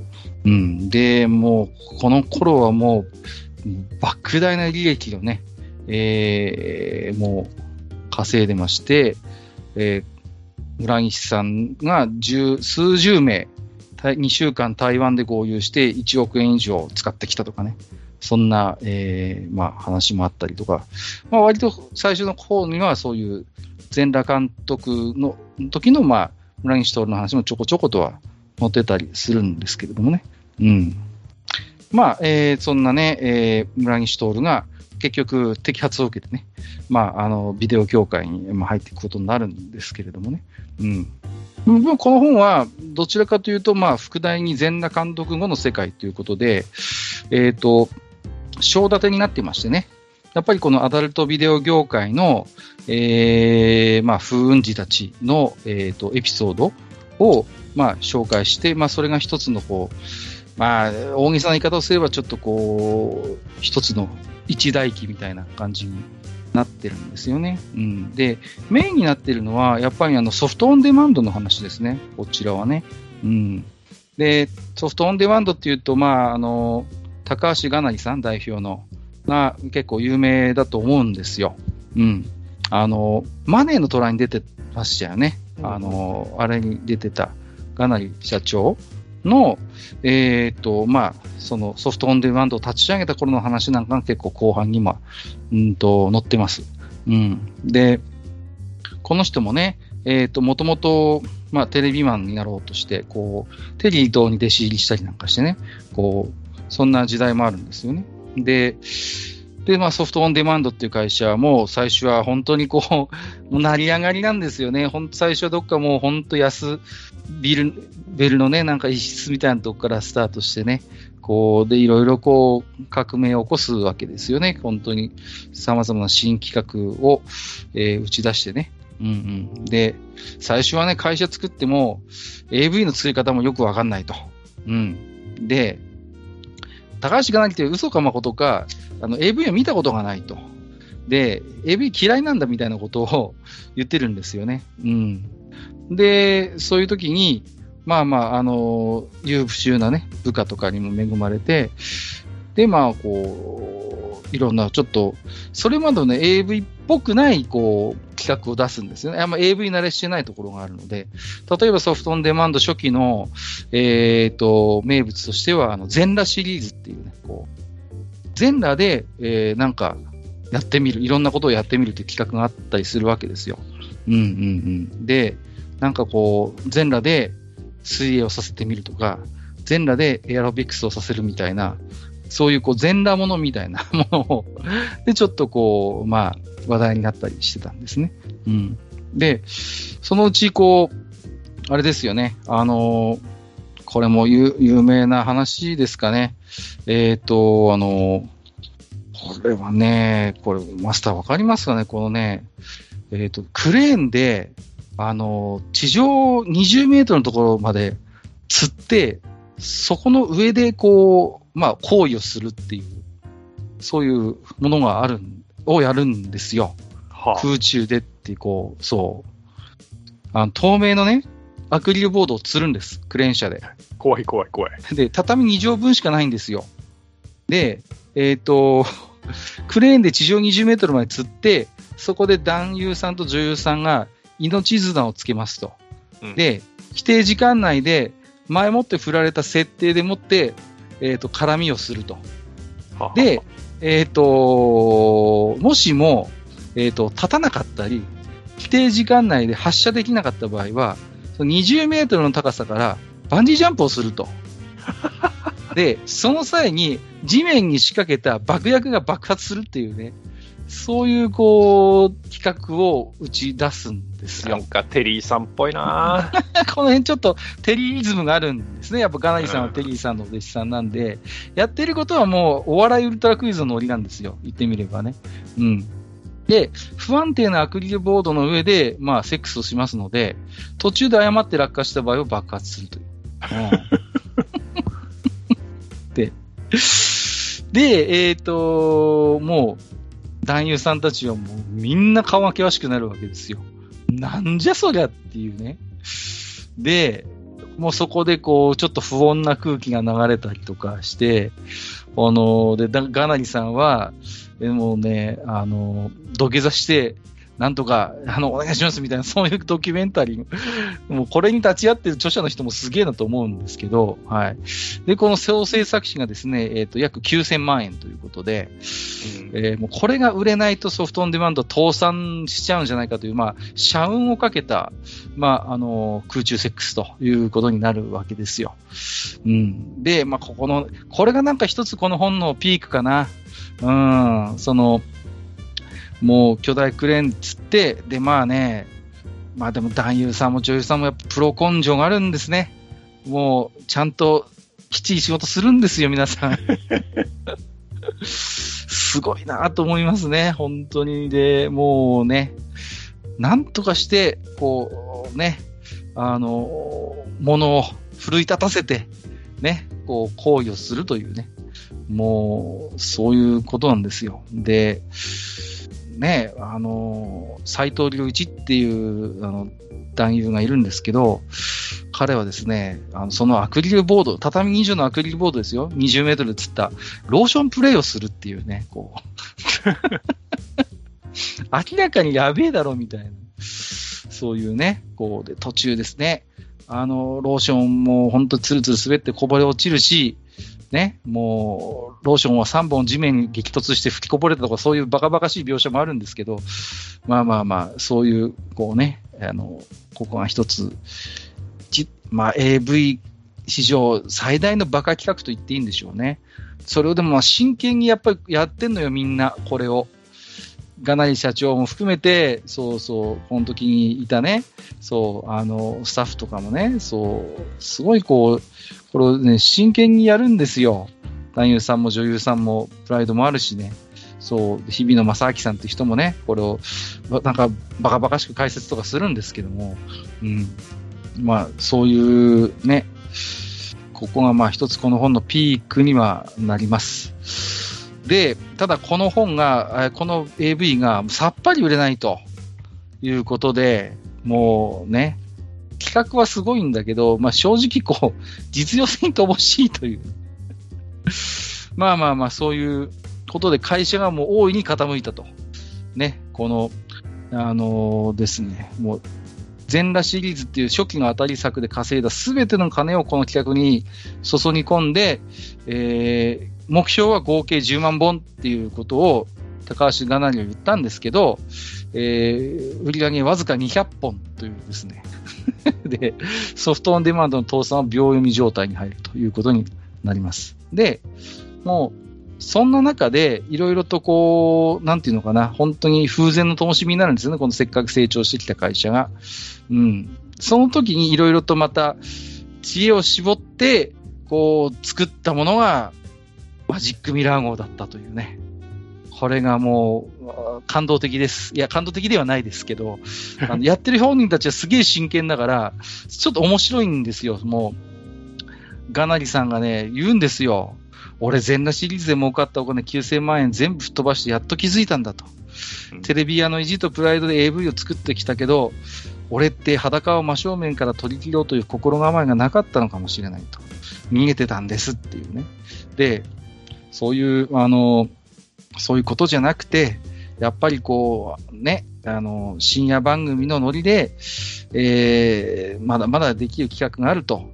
で、ね、まあそういう、こう、なんかいろいろね、そういうことポロポロポロ書いてて、その中でこう、苦し紛れに作ったのが、えーマジックミラー号ということで、はい。まあこれが、まあご存知のように今でも続く人気シリーズのマジックミラー号ということになるわけですよ。うん。まあ、こういう話なんかも載っててね。うん。まあ、ですから、言ってみればソフトオンデマンド一台機みたいな話です、これは。で、まあ、マスはどうかわかりませんけど、私がこう、AV 見てた頃、まあ、今も見るんですけど、村西徹ってもうちょっと古い、古い人なよね、どっちかというと。世代ではないんですよ、やっぱり。ちょっとこう、ダイヤモンド映像とかクリスタル映像みたいな頃ではないのよね、個人的に。やっぱりもうちょっと後の時代なんですよ。だから、本当にソフトオンデマンドの頃は結構割とドンピシャで、もう私もこの空中ファックの あの6本シリーズだったかな。うん、セルビデオで売ってたの見たことあるし、もう、わ、すげえことやってんなって当時もう見ませんでしたけどね。バカバカしくて。うん。ですけど、ソフトオンデマンドって、あそういう伝説を作ったっていうのはなんか分かってはいたし、その後出てきたマジックミラー号もなんとなく分かるんで、あ、なんかこの辺のそういう裏話がこういっぱい赤裸々に書いてあるんで、ああ、面白いなと思って、えー読んでたんですよね。うん。で、なんのね、なんていうんですかね、こう、このエピローグでも書いてあるんですけど、あの、AV 業界っていうのも随分変わったじゃないですか、こう、ね、あの、スマホを国民がね、みんな持ってて、思い思いの動画は撮れるし、うん、まあ、それこそね、あの、無修正ものもネットの世界をさまよけ、さまよえば簡単に出会えるような時代じゃないですか。で、で、テレビ画面で再生してた AV も今やスマホで見るのが主流になったんで、今は大柄の男優っていうのは、あの、受けないんだそうです。あの、スマホの小さい画面で見るときに、あの、大柄の男優はちょっと存在感がありすぎる。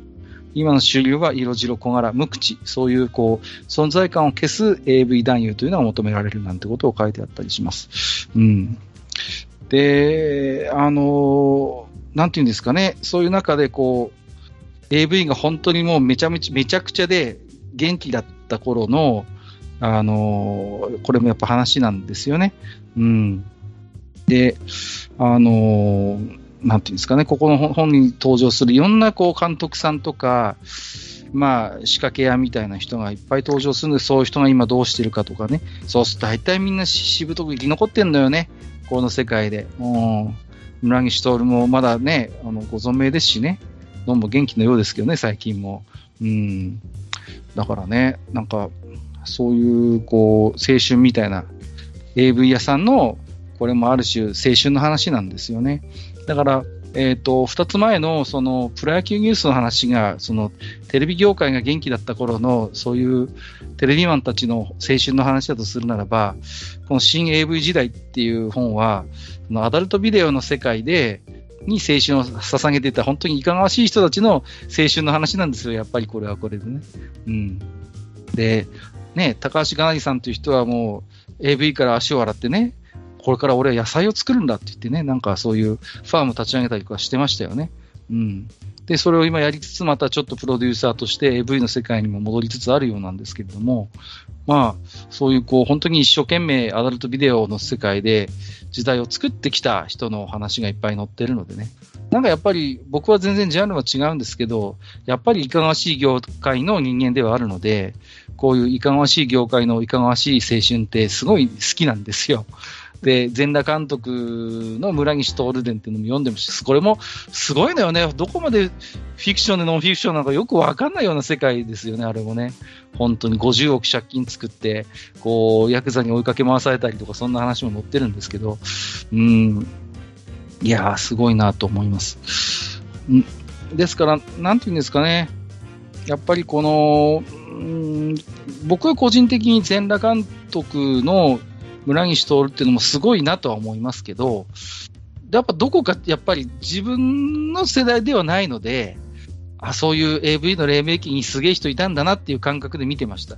ネットフリックスのドラマもそういう見方になるんだけど、この新 AV 時代で描かれるソフトオンデマンドの栄子清水の話っていうのは、もうまさに自分がお世話になってた頃のあの話なので、もう本当に面白く読めましたね、これは。うん。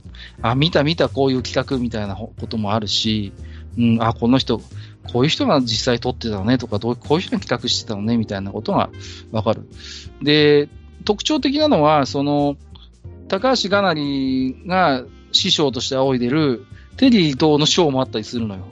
あの、うん、つ、丸々一章割いてテリー伊藤の話もしてんのね。それがちょっとこの辺の本の、単にそういう AV 関係者だけじゃないっていうところで、高橋がなりを語るんなら、テリー道についても語らないとダメだろうっていうことで、ちゃんとそれも取り上げて書いてるっていうところが、まあまあ、この本の深みを一つ与えてるのかなというふうに思います。解説は、えっ、ー、と、全裸監督の、えー、監督やってました、えー、内田英二さんですかね、が解説書いてるんで、これもね、非常にこう、あの、いいかなと思います。うん。はい。ということで、今日4冊目にご紹介させていただきましたのは、エロス部門から新 AV 時代、全裸監督後の世界、本橋信弘さんですね。えー、文集文庫から出ております。これもお勧めしたいと思います。えっ、ー、と、最後ですね、えっ、ー、と、最後はですね、えっ、と、ガラッと変わりまして、えっ、と、ライトノベル部門ですね。はい。ラノベ部門から一冊ご紹介です。えっ、とですね、これはですね、えっ、と、時々ぼそっとロシア語で出れる隣のアーリャさんという本ですね。はい。うん、これを、えー、ご紹介をしたいと思います。えー、読みづらいんですけど、著者の方は333です。333までが名前 ですね。はい。で、えっ、ー、と、角川スニーカー文庫から出ていますね。はい。うんとですね、まあ、身も蓋もないことを言ってしまいますと、えっ、ー、と、ツンデレものです。はい。ツンデレものなんですけれども、はい。まあ、あですけど、ちょっとアイディアがいいかなっていう感じですね。非常にこう、工夫を感じます。で、えっ、ー、と、主人公の男の子がいて、同級生にロシア人の血を引くヒロインのアーリャちゃんっていう子がいるんですね。うん。で、このアーリャちゃんっていう子がロシア語でポロッとつぶやくんですよ。で、あの、周囲には、こう、いや、そんみっともないって言っただけだよとかって説明するんですけど、実はその、この主人公の男の子は、ロシア語がわかるんですよ。でも、アーディさんそれ知らないわけ。こう。だから、時々ぼそっと、こう、誰も意味わかんないだろうからっていうことで、本音をこの子がつぶやくのね、可愛いとかね、うん、好きだ、みたいなこと言うんですけど、どうせみんなわかんないでしょ、ロシア語だからって本人は思ってるんだけど、主人公の男の子はわかるっていう。うん。まあそういう工夫のある本なんですね。うん。で、え、ー、と、主人公の、だから、アリアちゃんは割とだから、主人公にもツンツンしてるんですけど、まあ結構実は出れてて、でも照れくさいから、そういうこう甘い言葉はロシア語で喋るわけ。だけど、主人公の子は分かっちゃうから、ちょっと主人公の方も帰ってずれなんかこう、照れくさくなっちゃって、こう、気恥ずかしさを覚えちゃうっていうね。そういうあの、話なんでございます。はい。で、このなんていうかな、二人はこう、よくあるツンデレものの、まあ、あの、テンプレを抑えつつも、こう、あのーそういうちょっとロシア語っていう一つね、アクセントを加えることで、あなんかちょっと工夫もあるし、あの、なんかちょっと面白いなっていう、これはね。うんうんうんうん、と思いますね。で、このラノベはですね、えっ、と、PV が作られてまして、このね、アーリャちゃんの声を上坂すみれさんが当ててるわけで出た。ロシア語といえば、出た。ね、そう、はいはい。予想はできたと思うんですけど、うん。はいはいはい。上坂すみれさんが、あのーこのアリアちゃんの声当ててて、まあもちろんロシア語も堪能ですしね。はい。んんで、もう声も可愛いわ、でね。うん。非常にこう、愛らしい感じになってるし、えーっと、どうも水面下では、えー、アニメ化ということも、えー、なってるようですね。企画としてはね。うんうんうん。まあ、そういう感じです。この、うんうん。まあ、なので、なんていうんですかね、この、ロシア語の響きっていうのが、あの、なんか可愛いのよね。なんかね、ちょっとこう、ミステリアスな感じもあるんですけど、うん。でもこの主人公のクゼっていう男の子はもう、ネイティブレベルで、あの、ロシア語に堪能なので、それをね、知らないアーリャちゃんが、こう、ね、あの、デレッとするっていう、この、ロシア語で。っていうね。そういうことですね。はい。うん。それがちょっといいですね。ちょっとこう、なんとも言えない、こう、甘々とした感じの、はい、えー、物語ですね。うん。まあ、例によってこのヒロインの子はね、成績も優秀で、非常にこう、ハイスペックな、えー、JK なんですけれどもね。で主人公の、まあ、久世さんだったかな、久世正親君か、うん、は、まあまあ、割と普通にどこにでもいるような男の子なんですけどもね。うん。まあ、その本人がわかんないだろうって言って、こう、ロシア語で出れるっていうのが、まあ、この本の、まあまあ、タイトルの通りなんですけれどもね。うん。面白いかなと思います。うん。はい。そう、これ以上、特にこの本は語ることないかな。そんな、そんな感じです。はい。はい。まあ、いずれ、上坂すみれさんの PV まず見て、あ、可愛いなとか面白いなと思ってくださったら原作も読んでいただけると、えー面白いのかなと思います。ちょっとね、新鮮な、えーツンデレもの、すれ違いものとして、えー読めるのかなと、えー思います。はい。いいですよ。はい。ということで、えーと最後はライトノベル部門から、時々ボソッとロシア語で出れる隣のアーリャさん。3333。えー、角川スニーカー文庫から出ております。はい。ということで、えっ、と、2021年、各館が選ぶ大当たり本レビューということで、5冊ご紹介をさせていただきました。あのーいずれの本もね、あのー本当楽しく読める、えー本でしたね。うーん。特にやっぱね、プロ野球ニュースはね、すごい丁寧に作ってる本です。あの、この、キャスターだけじゃなくて、制作サイドの人間とか、あるいはね、そのフィルムを一生懸命切り張りしてた、えーそういうこう編集マンとか、あとカメラマンさんもそうですよね。フィルムが高価だった時代に、いかにしてこう、野球の勘どころであるこう映像を撮るかっていうところに非常に苦労もあったっていう、そういう苦労話。うん。で、ビデオになったらビデオになったで、どこをどう使うのか、うん、かえって難しくなったみたいなのはすごい興味深いですね。あの、要は、カメラマンの技術がやっぱ質が変わってきたっていうんですよね。そう、フィルムだった頃っていうのは全部をダラダラ回しっぱりにはできないから、カメラマンも頭使って撮影するわけですよね。ここが肝だっていうね。ここの映像使えるんじゃないかっていうところを一生懸命回す。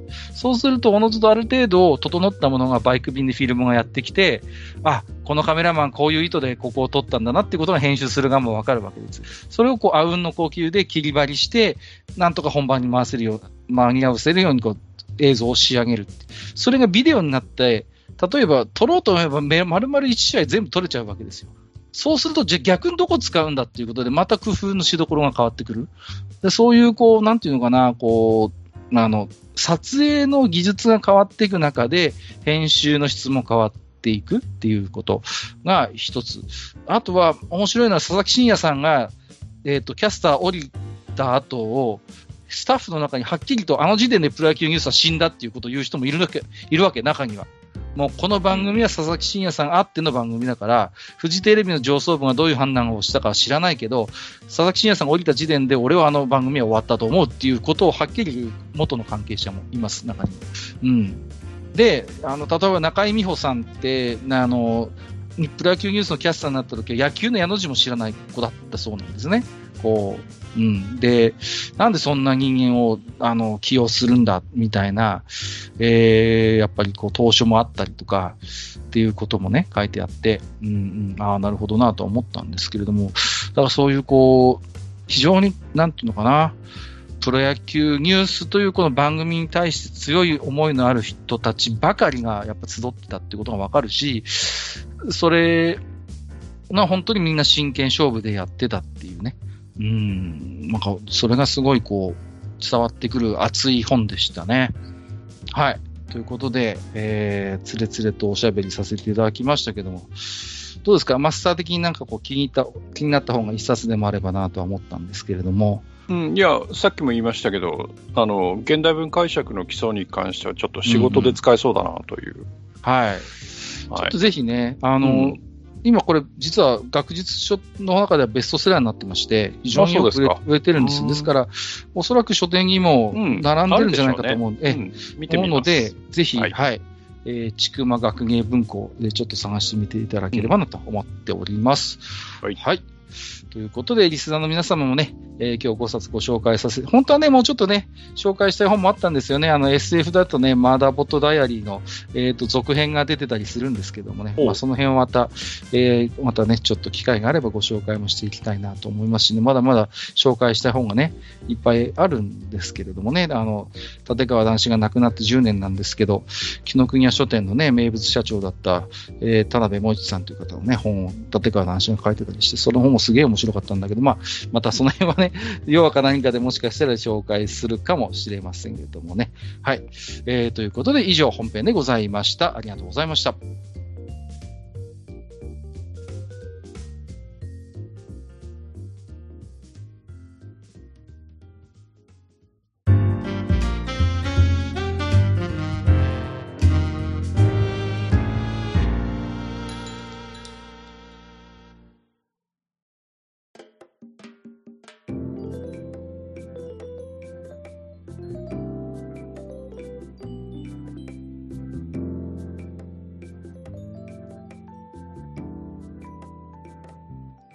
はい、えー、それではね、えー本日も当愚者の宮殿宛てに置き手紙多数頂戴しております。ありがとうございます。えーでは、えーメールでいただいているものについて、えーまずはじゃあ、えーマスターからご紹介をお願いいたします。はい。じゃあ、紹介していきましょう。ナス味噌炒めさんですね。はい。えー、俺作法車会を聞いてということでいただいております。えーいつも楽しい拝聴、あはい拝聴？いつも楽しい配信ありがとうございますかな？えー車会で言っておられた、えー広い駐車場で空いているのにわざわざ隣に止めてくる理由。あ、私が言ったやつですね。うん。はいえー以前、新入社員をお営業車でホームセンターに、えー連れて行った時に、えーその彼が同じことをしました、えー自分も不思議に思ったので、なぜわざわざ隣に止めるのかと聞いてみたら、隣に車がいると目印になってまっすぐ止めやすいそうです。白線だけだとなぜかまっすぐ止められないそうです。す、べ、ての人がこの理由ではないと思いますが、こういうタイプの人もいるようです。えー自分はこだわりはあまりないですが、営業で毎日4時間以上運転するので、室内用の靴と営業用革靴を履き替えるくらいです。あ社社内用です。ああ、ごめんなさい。車内用だね。車内用の靴と営業用革靴を履き替えるくらいです。えー退屈な長時間運転を愚者級さんにはいつも助けていただいております。えー今後も無理のない程度に配信楽しみにしております。といただきました。ありがとうございます。はい、ありがとうございます。んあ、なるほどね、ということで、はい。まっすぐ止めるために、えー隣の車を目印にすると。あの、白線めがけて止めようとすると曲がるっていうのはね、これわかるんですよ。はいはいはい。うん。これあの、ミラーとか、あと、こう、車の横っちょとか見ながら止めるとね、意外と斜めになるんですよね。うんうんうん。うんそうですね、確かに。うんそれはその車の、その感覚っていうのが、ちゃんと身についてないんですよ。あ、の、車って、特にミラーで見た、見てたりすると、あれ、必ずしもまっすぐ後ろ映してないので、はいはいはいはい。ミラーってね。うん必ずちょっとこう角度ついてるんですよ。そうですよね。うんうんだからそういうのもあって、あのーミラーでまっすぐっていう風にしちゃうと曲がっちゃうっていうのはあるんで、うんうんあの、僕、バックモニターついてる車なんですけど、はい。あのバックモニターのガイドに沿って、バックしてもなぜか曲がるんですよね。おかしいなと思って。逆に、その普段サイド見てるんです。サイド見て、自分の中でやっぱ脳内補正をして、うん止めた方が、あの、まっすぐ止められます。だから、うんなんだろうな。バックビューのカメラちょっと曲がってんのかもね。うん、あかもしれない、うんそもそもね、うん僕のやね。うん、うん、本当ね、それに合わせればちゃんとガイドも出るから、間違いはないように思うんですがね、ちょっと個人的な話です、これはね。うん。営業で毎日4時間以上運転ということで、いや、結構ね、長く大変ですね運転され大変ですね。うんうん。まあ、車内用の靴と営業用の革靴を履き替えるって、まあ、これは確かにね、うん、ん革靴だと疲れるでしょうからね。うん、工夫ですよね。はい。えー、ありがとうございますね。長時間運転をぐしゃぐしゃきゅうさんに助けていただいて。いやいやいや、ありがとうございます。えっ、と、次、ペーパームーンさんからいただいております。久しぶりですかね。えーあ、もしか初めてなのかな？えー、カッカさん、マスターさん、こんにちは。えっ、と、いつも楽しませていただいていますが、いわゆるサイレントリスナーでした。私も1年ほど前にスイッチライトを買ったんですが、最初に買ったのはドラクエ3とサムライスピリッツでしたよ、笑いということで。ああ、そうか。じゃあ、あんまりあれですね。あーマスターみたいな人は少ないかと思いきや、そんなこともないのかしらね。えーさて、空いてる駐車場でわざわざ隣に車を止める件、かっこ笑いですが、私も今はやりませんが、免許を取ってまだ経験が少なかった頃、えー駐車場に車を止める際、必ず隣に車が止まっているマスに止めていました。隣に止まっている車を目印に止めていたんです。あ、やっぱり、うん、なるほど。教習所で習った車庫入れの方法では、誰も止めていない駐車場のマスに止めるのは逆に難しかった記憶があります。今回の方もそういう方なのではないでしょうか。にしても最近の車は便利になりすぎて機械であることを意識せずに乗れてしまう時代になりましたね。この間、某ディーラーの方から、今後マニュアル車はもますます少なくなっていくと聞きました。ニーズの問題ではなく、自動運転とかブレーキアシストとかの装置を搭載するにはマニュアル車では不可能になるためなんだそうです。法律的にもそうなっているようです。なんだか寂しいと感じるおっさんのノストラジーなだけなんですかね。えー、だらだらと長文失礼いたしました。今後も楽しい配信期待しております。寒い日が続きますが、お体ご自愛くださいね。F1 回は本当にいつも楽しみにしていますので、ぜひ、F1 回は本当にいつも楽しみにしていますので、ぜひ。それ迷惑では失礼です。いやいやいやいや、失礼じゃないですか。何を言ってるんですかね。えーペーパームーンさん、ありがとうございます。えっ、と、やはりね、えー目印にして止めているということで、ああ、ここにもいらっしゃいましたね。うんまあ、ペーパームーンさんの場合はね、えっ、と、今はもうやらないということでしたけれども、免許を取って、で、僕もね、このお二方の置き置き手紙で、僕も思い出しました。確かに、何もないところでまっすぐ車止めるのって、やっぱ僕も苦手だったんですよね、考えてみればね。うん。で、あのーだから、こう、教習所で、まあ、終わるとまた車を戻しに行くじゃないですか。うん。やっぱりね、なんか隣に車がああれば、確かになんか止めやすかったなっていう記憶があるのでね。うんうんうん。僕もなんか思い出しましたよ。だけど、僕の場合は運転がへ下手くそすぎて、本当にあのまっすぐ止められなかったんですよ、最初の頃って。だから、帰って怖くて、ぶつけんじゃねえかと思って、やっぱり僕は、あの止めませんでしたね。うん。で、今も変わってないです、それは。今でも、ちょっと離れててでも、周りに車のないところに止めます。うん。今はだいぶ慣れて、白線の中にちゃんと収まるように止められているとは思うんですが、それでもね、やっぱり長年そういうスタンスだったので、その癖があの治らずね。はい。今でも決してね、駐車がうまい方とは僕は思わないんですけど、自分のことを。うん。まあ、それでも、あの、やっぱり、車、できるだけないところに止めますね。うん。えっ、と、後半ではですね、いろいろとこの、まあ、えー車にこう装備、えーですね、いろんな機能をつけるときに、えーオートマじゃないとなかなか大変だよというようなお話ですけれどもね。うん。まあ、自動運転やブレーキアシストって確かに考えてみればね、うん、マニュアルトラスミッション車ではちょっとでき、できないんですかね？どうなんでしょう？私も詳しい機構のことはわからない。できますか？はい。だって、あの、今日ちょうど発表になった最新の車で全部ついてますから、マニュアル車でも。ああ、そうですか。はい。うんうんうん。でもね、果たしてじゃあどれだけの人がじゃあ、うん。マニュアルで、いや、だから、大勢の人を、あのー安全に運ぶっていうことでいけば、どんどん、どんどん自動になった方がいいんですよ。はいはいはいはい。うん。だから、それはそれで、えーそれの他に、いわゆる工事化のためうんに、うんえーマニュアル車を残してくれればありがたいってうんうんいう、うんうんところですよね。ね、うんやっぱりその、運転するっていうことはさ、まあ、実用もありますけど、一方でこう、娯楽でもあるわけですよね。そう運転が好きな人にしてそうみれ、ば。あの、でドライビングプレジャーって言葉があってね、うんうんうんはいはいはいはい。その、運転すること自体が楽しみであるという。うんうんうんうん。運転するね、楽しさ、喜びっていうのももちろんあるわけですよね。うんうん。だからそういう人たちにしてみればね、うん、どんどん自動化自動化ってなっていくのはやっぱり味気ないものだと思うし、うん。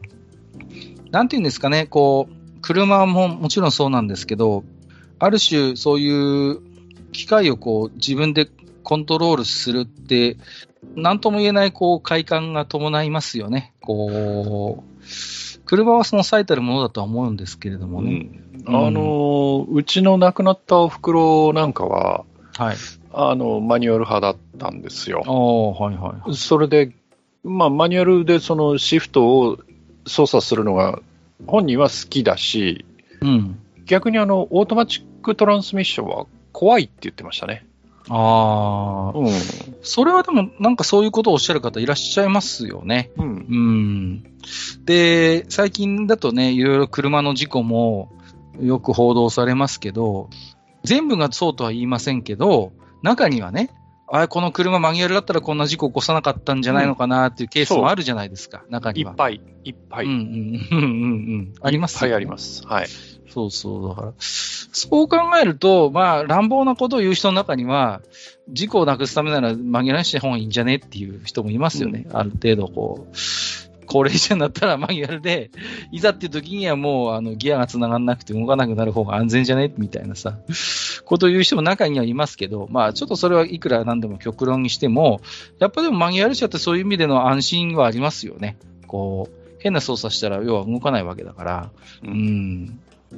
それに、なんだろうな、その、この前も喋りましたけど、どんどん自動化していくと、車というものがどんどんブラックボックス化してしまって、どういう仕組みで自動車って動いてるんだろうってことがイメージしにくくなるというのは確実にあると思うんですよ。うん。うん。で、その辺、まあ、マニュアルの車だと、まあ、わかるわけじゃないですか。クラッチ踏んでギアつないでっていうことがあるわけだから、こう、なんていうの？体感的に、こう、刷り込まれますよね。車ってこうやって動いてるんだってことが。だから、仮に、ただその、そういうことを知っている人がオートマに乗ったとしても、いや、もともとオート、ま、あの、車ってこういう風にして動いてんだよなって知ってるだけでも、なんか、プラスになることはあるように思うし、うん。いやあのー意外とね、あの、車の運転で困ることって、はい。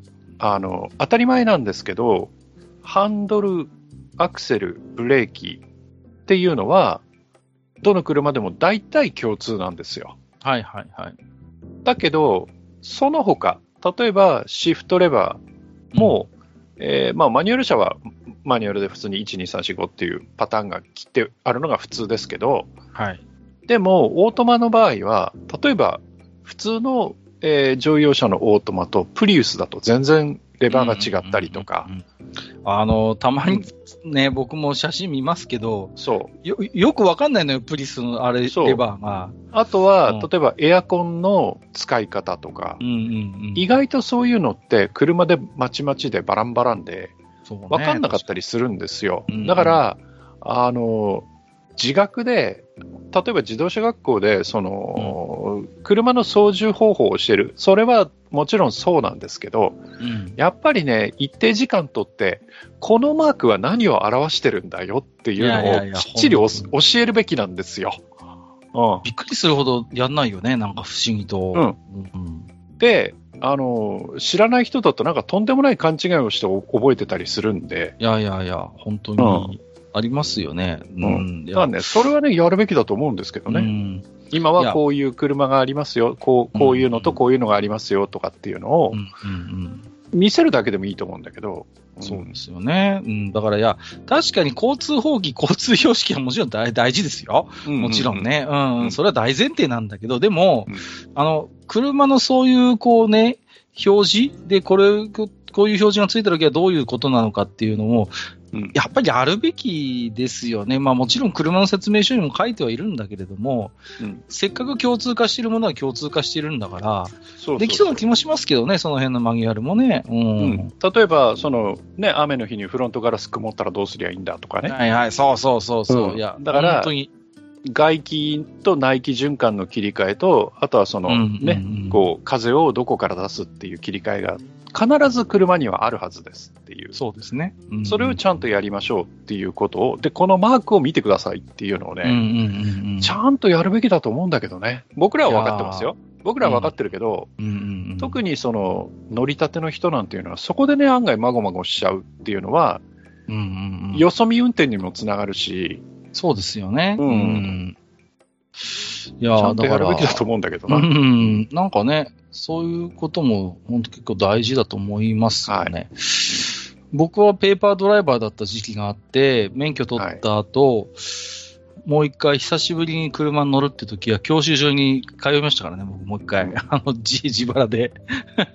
で、うーん。で、なんとなく思い、感覚を思い出してまたハンドルに入れるようになったんですけど、うんでもやっぱりそういう車のね、表示とか、こう、フロントガラスが曇った時にどうすんだっけみたいなことって教えてくれないから、もう当たり前だと思われてるから、いちいちやってくんないのよね、逆にね。うん。うん。だけど、あのー初心者の人ってでも、そういうところも含めて分かんないからさ、僕もそうだったしさ。うん。だってね、国産車と、あのうん。例えば、まあ、ベンツとか BM とか、そういう海外の車とで、例えばウィンカーとワイパーのレバーが逆についてるよなんていうのをもはいはいはいはい、はい。う教えるべきだと思いますよ。うん 本当にね。ね、ウィンカー上げいようとしたらワイパー動いたなんていう笑い話があるんでね、会会社に乗ると。うんや はいはいはいはい。そうですよね。うん。いや、おっしゃる通りで。うん。はいまあ、ぜひね、その辺も、まあね、どうなんですかね。だから、あの、自動車教習のああいう単位もね、まあ、結構ガチガチで固まって決まっているみたいなんでね、うんあれなんで、ぜひそこにね、1単位でいいから、そういう、こう、車の、こう、本当によく起こりがちなシチュエーションとその解決方法については、ぜひ載せてもらいたいなと思います。うんはい。えーね。はい。ペーパームーンさん、ありがとうございました。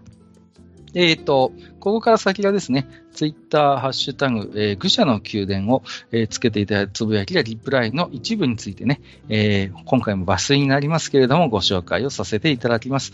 もちろんすべて拝読させていただいております。いつもありがとうございます。えっ、と、あ、まあ、こちらでもまた、ナスミソイタメさんいただいております。ありがとうございます。えービギボン会と F1 会視聴。すごいの、相変わらず講義を受けてるみたい。ミニボン会なんて言ってる、言ってる内容と雰囲気の違いが最高。F1 は疑疑問が解けてすっきり。大学ってこんな感じ行ったことないけど。今年の F1 は楽しかったので記念に青山行ってきました。今年も楽しい配信ありがとうございました。良いお年をということで昨年の末にね、いただいてたつぶやきですね。はい、はい写真をつけていただいておりましてね。そうですね。レッドブルとアルファタウリの車ですね。車はいですね。うんいいですね。うん。いや、僕もね、ちょっとまあ、ね、昨年は現物を見る機会がちょっとあったんですけれどもね、はいやっぱ生生で見ると、やっぱかっこいいもんですよね。あのまた映像で見るのと違うこう質感とかもわかるし、うん、うんうんうちの妻なんかは、あれですね、案外華奢なのねって言ってましたけどね、見に行った時にね。うんうんうんだから、びっくりしたみたいですよ。うん。こんなアメンボみたいな車なのみたいなこと言って、アメンボって言って、ちょっと周りの人に聞こえるように言わないでくれるって言っちゃいましたけどね。まあ、あの、レギュレーションで決まってる部分と、あとは、やっぱりその、できるだけ軽く、うん、そうそうそう。まあ、最低ね重量は決まってるけれどもう、んうん、できるだけ軽くとか、そういうのがありますからね。そうですよね。うん、だから、まさにそういう意味で言うと、無駄を損に落としたデザインにはなってるんですよね。うん。で、えーそんなね、はい。あの、無駄を過ぎ落とした中で、その、うん。いかにこう、どうやって、その、えー有利なように車の周りの空気を流していくかっていうことで、うん。あの本当にね、変態的なボディーワークをしてるところがいっぱいあるので、はいはい。あのバージモード周りとかね、だからそういうところもね、見てほしいですよね。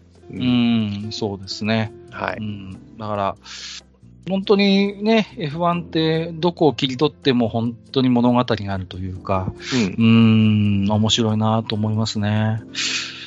はい、えー、ありがとうございます。お次は大ボスさんですね。えー、作法選手権車編拝聴ファッショナブルででかいハンドルカバーについてですが、あれでハンドルをぶっとくすることでギュッと握り込んでも、ネイルが手のひらに刺さらないようにしているのだと邪推してます。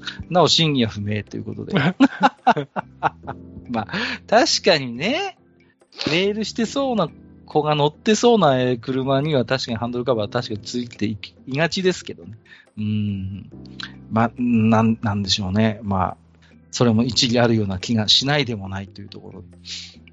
大ボスさん続けていただいておりますのでご紹介。閣下ローソンにあったよということで、この出し割りのお酒ということで、あのですね、これね、今日もレンジアップして持ってきましたよ、この出し割りのお酒。はい。で、実はこの収録中にちびちび飲んでるんですけど、あ飲んでるんかい、うん。えっとね、うんなん、ないやなんかしょっぱいね、やっぱりね、なんか気になるな。うーん、ちょっと個人的にはあんまり、うん、しょしょっぱいっていうかなんかね、あんまり僕、ヒリ酒とかも好きじゃないんですよ、個人的に。日本酒糖は日本酒糖なんですけど、うん、だから、ちょっとあんまり、僕的には、まあこれはまず取りならぬまずアルコール扱いですね。うん えっと、書いてある600ワット1分だとのぬる感状態。どっちかというと、がっつり熱い方がだし風味が強くなって美味しくなりそうっていうことで、あの、熱い時の方は僕はダメでしたね。だからなんかこのだしの風味がなんか、お酒っていうのとどうしても僕は合わないのかもしれない。うん。で、えっ、と、お口直しうめえっていうことで、蜂蜜レモンのお酒っていうのも、あの、写真上げてもらってるんですけど、こっちはね、残念ながらないんですよ。こっちの方が美味しそうだなと思ったんですけどね。うん。えーウィングスパンさん、車界拝聴今はスペアタイヤ搭載義務がないのか。それでも去年1年間でタイヤが3回パンクした自分には必須装備。えー 同僚からパンクしないよう気をつけて運転してくださいねって言われたけども、その人も最近パンクしてたので道路が悪いと思いたいということでいただいております。きっとそうですね。うーん、1年で3回はちょっとね、うーん、気の毒な話ですよね。うん。うんあの、自転車だとね、今パンクしないタイヤってあるんですよね、こう、空気が入ってないタイヤ。うん、ちょっと高いんですけど、うん。まあでもまだやっぱ乗り心地はあれだね、こう、チューブタイヤの方がいいね。うん、ちょっと試乗させてもらったこともあるんですけど、うん。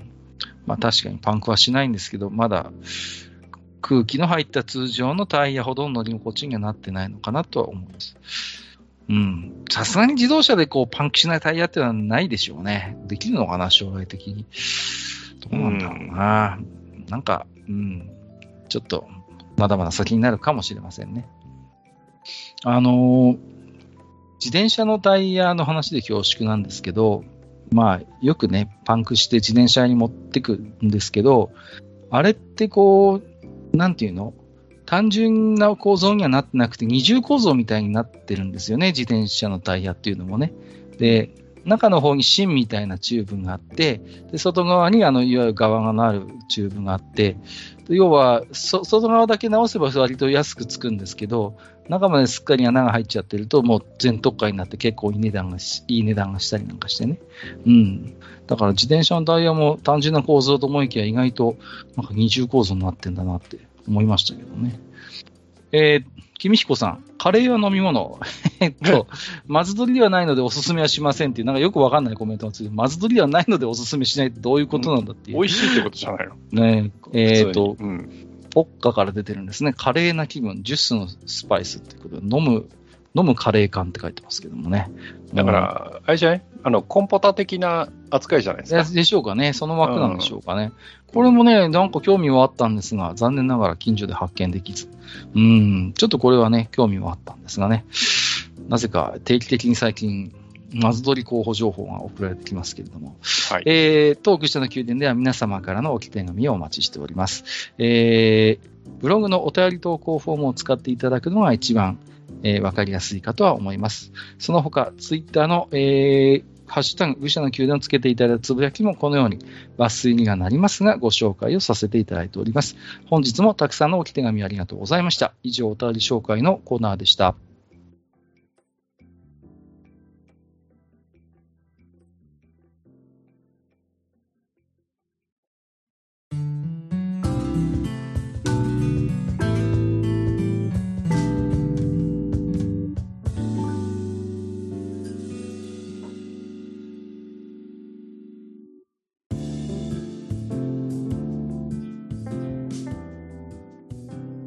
はい。えー、愚者の宮殿地下214回閣下が選ぶ2021年大当たり本レビューということでやってまいりましたけれども、はい。えー今回はこの辺でお開きということにしたいと思いまありがとうす。ございます。はい。えーとですね、はい。えー私、実はあの正月早々にですね、はい。えー身内に不幸がありまして、ツイッターでちょっとおっしゃられてましたね。はい、で2日の日にちょっと亡くなった。うん。親戚が亡くなって、まあ、葬儀に行ってきたんですけど、はい。あのーちょっと変わったす、まあ、変わったっていうかね、ちょっと初めての体験だったんですけど、はい。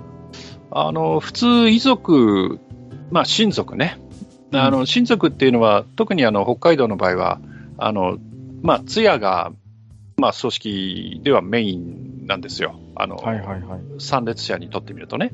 うん。で、その後のまあ告別式とかは、その親族だけでみたいな感じでやるっていうのがうん多くって、はいで、大体その通夜の日から、えーその葬儀会場に泊まり込んで、まあ、先行番をして、うん。えー次の日、あの、まあ、告別式をやって、出棺して焼き場に行って、戻ってきて、えー繰り上げ法要をやって、まあ、葬儀は終わりっていうパターンが、まあ、こっちの大体のパターンなんですよね。はいはい。で、そうなると、えーと、まあ、晩ご飯、通夜の日の晩ご飯、それから、えー次の日の、えー告別式の日の朝ご飯。うんうんで、お昼っていうのは大体、あの、焼き場で、まあ、お弁当を食べるってうん。いうのがうんうん定番なので、その前の日の夕食とお当日の朝のご飯、朝食っていうのは、あの、その葬儀場で食べるわけですよ、基本的に。うんうんうん、でそうすると、大体その葬儀場のあの婦人部っていう方々がいらっしゃって、はいはいはい。まあ、要はその、えー給仕をしてくれるわけですよ。うん。よくありますよね。うん、で、まあ、もちろんね、持ち込みなんかもあるんですけど、ご飯を作っていただいて、えーそれを食べてというような形を取るんですよね。その辺は閣下のところも同じかな？う。ん、一緒です、一緒です。うんうん。なんですけど、今回ですね、あはいの、その葬儀に行ってみたら、その、要は葬儀者の方の、その、婦人部っていう方が一切来ないと。ほで、その、えー会館についてる厨房は自由に使って構わないと。う。はあとは自分たちでどうぞってあ。いうパターンのいやいやいやいやええそう葬儀だったんですよ。うわあ、ちょっと僕はないですね、そういうパターンは。でう、んあのーまあ、うちは私、まあ、僕の親戚なんで僕と、あと、うんまあ、つうちの奥さん連れて行ったんですけど。そんなことだなんて何にも知らないで行ったので、うん。当たり前ですけど、何にもそういう意味での用意はしていってないわけですよ。まあ、泊まる用意はもちろん、うん、していってるけれども食材なんかは持ってってないわけですよね。もちろんね。で、しょその、料理をするなんていうつもりは全くなしで行ってるわけですよ。ところが行ってみたら、うん。その、えー自分たちで用意するんだえっていう話になっていて、えー？ってなってはあ、で、そうなるとですよ、えうん。大体その、えー若いお嫁さんたちうん。が、まあ、うん忙しくなるわけじゃないですか。まあ、バタバタします。当然、とうん当然ね。うん。そうそうそう、いろんなもの作ったりしなきゃいけないとか、配信しないきゃいけないとかっていうのがあるんで、で、まあちょっと小さいお子さんがまだいる、そのお嫁さんとかが、うんまあバタバタしてるので、ちょっとかわいそうで目に余ったので、はいはい。まあちょっと耳打ちをうちの奥さんにしましてね、ちょっと手伝ってやってくれと。うん。たら、あの、うちの奥さんも、ああ、そうだねって言って、いいよいいよっつって、まあ進んでやってくれたんです。はいはいはい。で、まあ晩ご飯、まあね、持ち込みのいろんなものとかも、まあうんお寿司取ったりとかもしたんだけど、はいはいはい。まあちょっとした付け合わせを例えば作ったりとか、朝は朝でうんうんなんかご飯ちょっと作ったりとかっていううんのがあってやったんですけど、はいはいはい。なんかね、初めてで、うんうんうん。こんなことやるんだ、いや、これ大変だなと思って、いや、ちょっとね、それじゃなくても、葬式っうんてうんうん。そうそうそう。大変なんですよ。急にね、なんか急に尋ね人が来たりね。そうそう。で、んん意外と決めなきゃなんないこととかいっぱいあったりして、ここどうします、あそこどうしますとか、その、ね例えば花が、ね。そうそう、花が来ました、どういう順番に並べますかとかね、うんいろいろあるわけですよ。あるあるあるある。で、そんな中で、で、大体その、あの、模試をやったりする人って、うんうんうんあんまり動けないじゃないですか。うん。もう、もう何もできないですよ、もう、うんとにかく。そうなると、そういうところの、例えば若いお嫁さんとかが、ちょっとそれを補佐して、じゃあこ,、れはこうとか、なんとかって差配をするうんうんうんうんはずなのに、うん。うん。そういう人が、その率先してそのご飯を作んなきゃいけないというね、いやー、ちょっとね、そういう葬式に当たりましてね、ちょっとびっくりしちゃって、いやー。い、や、おそらく、いや、うんうんうん言い方悪いんですけど、おそらくその、まあ、葬儀のお金っていうか予算的なものもあっうんうんうんて、そういうふうにしたのかなっていう部分もちょっとあるんですけど、うん。ちょっとね、びっくりしちゃって、あ、こんなやり方あるんだ、みたいなね。いや、でも観光総裁のやっぱりこう、はいルールって、はい、地はい。域によって違いますよね。あの、茨城のおじさんが亡くなった時に、その、はい行ったんですよ、そのうん葬,、うんうん葬儀にね。はい。茨城のとある地区ですよ。でさ、あのーで、お通夜に行って、まあ、お香典持っていくじゃないですか。で、あの、そこの地区ではね、お香典の中身その場で開けられるのよ、全部。こう。あ、でもこっちもそうですよ。あ、ま、前もこの話したっけ、しましたね、そういえば。でで、、あの、領収書書いてくれるんですよ。そうそうそうそうそうそう、うんうんいや、それがね、あのうん。ううちの地元ではまあ、普通は失礼っていう扱いになるわけ、逆にそれが。ああ、そんな人の目の前でね、お金え数えるなんてどうかっていう。うんだから、まあもちろんね、頭ではところ変わればとは思ってるから、うん口にはもちろん出しませんけど、うんあの、やっぱり知らない人から見るとさ、うん明らかにちょっと機嫌悪くなってる人とかいてさ、ドキドキしますよね、なんかね。いやうんあのね、だから、こっちだとそれ当たり前で、香典持っていくじゃないですか。うん。そうすると、こう、係の受付の人がいて、そこでもういきなり封をピーって切られて、うんうんうん、中確認されて、うん。で、領収書に全部き名前と金額と書かれて、うん。で、それにあの、改装のお礼を一緒につけて返してくれるっていうパターンなんです、こっちだと。い。や、びっくりするよ、それは。いや、だからね、あの、うん。その葬式出て思ったのが、いや、うん。その、まあ別にその、作法選手権じゃないんだけど、その、土地土地のね、その、葬儀のやり方とかっていうのも、ちょっとね、こういろいろ集めてみたら、まあ面白いっていうとあれだけど、まあそうですね。ああ違いが分かってね、興味深いかなっていうのはちょっと思ったりしたんですよね。あの場所に地場所によっては、ほら、うん例えば、お通夜の前にもう焼き場行って焼いちゃうっていうところもあるそうそうそうそう、ありますよね。ううんうん。なんか、特にあったかい地方だとそういうところが多いって聞きますよ、そうそうやっぱり。そうそう、うんうんだからそういうのもあるし、うん。うんあの、うちの方で有名なのはね、あの、親類演者でみんなででっかい地図を回すんですよ。その、ほで、あの、すんごいでっかいな、なんだろうな。数珠を回すっていうのはどういうことですか？フラフあのですねあのですね。はいうん。だ宗派に関わらずやるから、多分その土俗的なあれなんでしょうね。多分ね、その、その地区に行くと、あの、葬儀に行くとですね、はい。大体こう直径にしてですね、うーん、10メートルぐらいでしょうかの、でかいっすね。でかい術なんです。で、はい。一個みんな入っちゃうね。うん一個一個の術の玉がですね、ソフトボールぐらいの大きさなんはですよ。ははで、それをね、ぐるぐるぐるぐる回すんです。念仏を唱えながら。で、はたまにね、丸い玉が来た時にね、拝まなきゃいけないんですよ。こう。っていうね、のがあるんですよ。そういう、うん。周り年次とかいろんな呼び方があるんですけど、うんうん。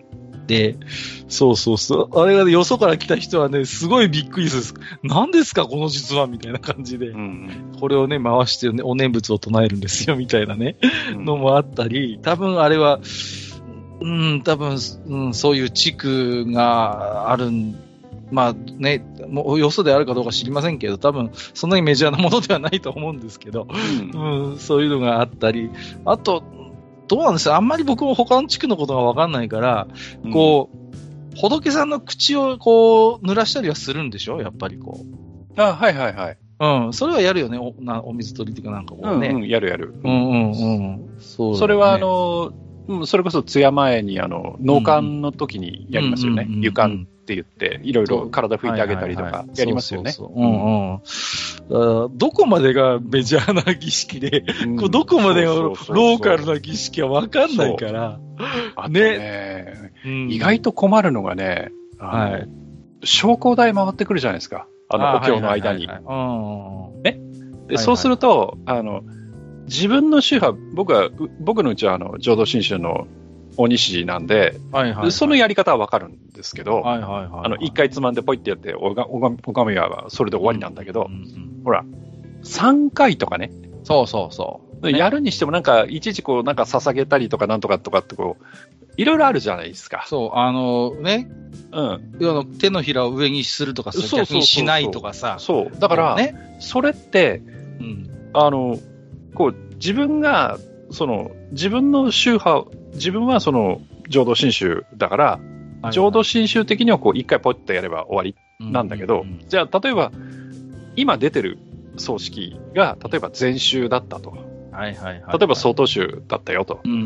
いう時に、じゃあ、この、ね、本願寺派の僕は、はいはいはい。どういう証拠をすればいいんですか？っていうのが、ね、分かんなかったりするんですよ。あるね。どっかに書いといてくんねえかな、あの、回ってくるさ、証拠のやつに書いといてくんねえかなとか思うんだけど。そう、そう、ね。うんあの、東、東方のこちらでのやり方みたいなのがね。そうそうそう。書いといてくんねえかなとか思うんだけど。うん。うちはね、真言宗なんですよ。で、はい。そうすると、お真言を唱えないといけないんですね。こう、うんうん光明真言とか不動真言とか、はいいくつかあるわけですよ。で、はい当然そういうのは知らない回想者もいるわけですけど、うんそうすると、うちの場合はその紙を配るんですね。この通り全部ちゃんとマニュアルになってるわけ。でうんうん。光明真言をお唱えくださいって言ったらこれを読んでくださいとかね。不動真言はこれですとか、あと南無大師返上金剛とかいろいろ書いてるわけですよ。うんうんだから、だからそうちの場合は逆にその、ちゃんとマニュアル化してるので、真言宗じゃない人も一緒になんとなくお唱えができるようにやっぱしてますよ、それは。うんうん。じゃないとわかんないもんね、普通の人はさ。ねほら、うん首相儀配ったりとかあるじゃないですか。そうそうそうそうそう、ねそうだから、そうやって、で、あと逆に神道だったりすると、うん葬式がね。神道だと、あの、玉串を捧げるんだけど、線香の代わりにね。うんうんはいはいはいはで、あれも大体の人分かんないじゃないですか、やりい。方って。わかんないね。自分は、あの、母方のじいさん家が神道なので、何回も葬式出てるんで、僕はやり方分かるんだけど、はいはいはい、普通行ったら大体まごまごするんですよ。いや僕も多分泡くると思いますよ。あの、神主さんからこう、玉串渡されて、え、どうすんの、うって。これ、これどうすればいいんですかってなるよね。そうそうそう。まず、まず持ち方からみたいなね、はいはいはいはい。あるんですけど、うん右手はこう上からかぶせてとかいろいろあるんだけど、はいはいはいはい。だからね、どっかに書いとけよって思うんですけどね、いや、葬式やっぱは本当に。りね、うん本当ね、自分たちの宗派だけが全てじゃないんだから、やっぱり、そうそう。なんかそういうね、間をつきがちなポイントだけでもさ、で、はいなんかやっぱこう、教えてほしいよね。うん それはわかります、とても。はい。うんいや、でね、なんで今日こんなね、エンディングで葬式とかの、まあ、新規臭い話をしてるかっていうとですよ。うんはいあの、不詳私、あの、ちょっと、ナルト姫ごとさんにお呼ばれしまして、ああ、はいはいはい、そうですよね。ちょっとあの、なぜか、なんで、あの、僕に対してそのネタが振られたかよくわかんないんですけど、うんお墓の話をしてくれっていうことを言われね。てですね。聞きましたよ。うん、なんか、あの痛く真面目な話してたじゃないですかい。や、そうなんですよ。うんなんかね、あの、ネズミさんがなんか土地狂って、あの、姫に、うん。なんか真面目な話だったら埴輪さんだよみたいなこと言ったらしくいやいて、やいや、ふざけんなって思ったんだけど、人生が間違ってますよね。い一番ふざけやいやそてる人なうなんです。そうそうそう。まあまあ、それはいいんですけど、まあええそんなんで、あの、全3回、あの、うん私ちょっとお墓について、はい。まあ途中からちょっと怪しい話になってるんですけど、ええ。まあ話をしてますんでっていうことで、は、はいい。ちょっと宣伝でした。はい。じゃあ、ちょっと一応、ブログの記事の方にもね、はい。リンクまた貼らせていただきますので、ぜひ。もうすぐ確か3回目が出るんじゃないかなと思ってます、ねはいはいはいあはい。なんかお墓の話とパンツの話花の話が並行してて、なんかね、面白いそうですね。で、えっと、3回目もおそらくですね、あの、下の毛が白いとかそんな話をしてますんで、はい。どうしようもね。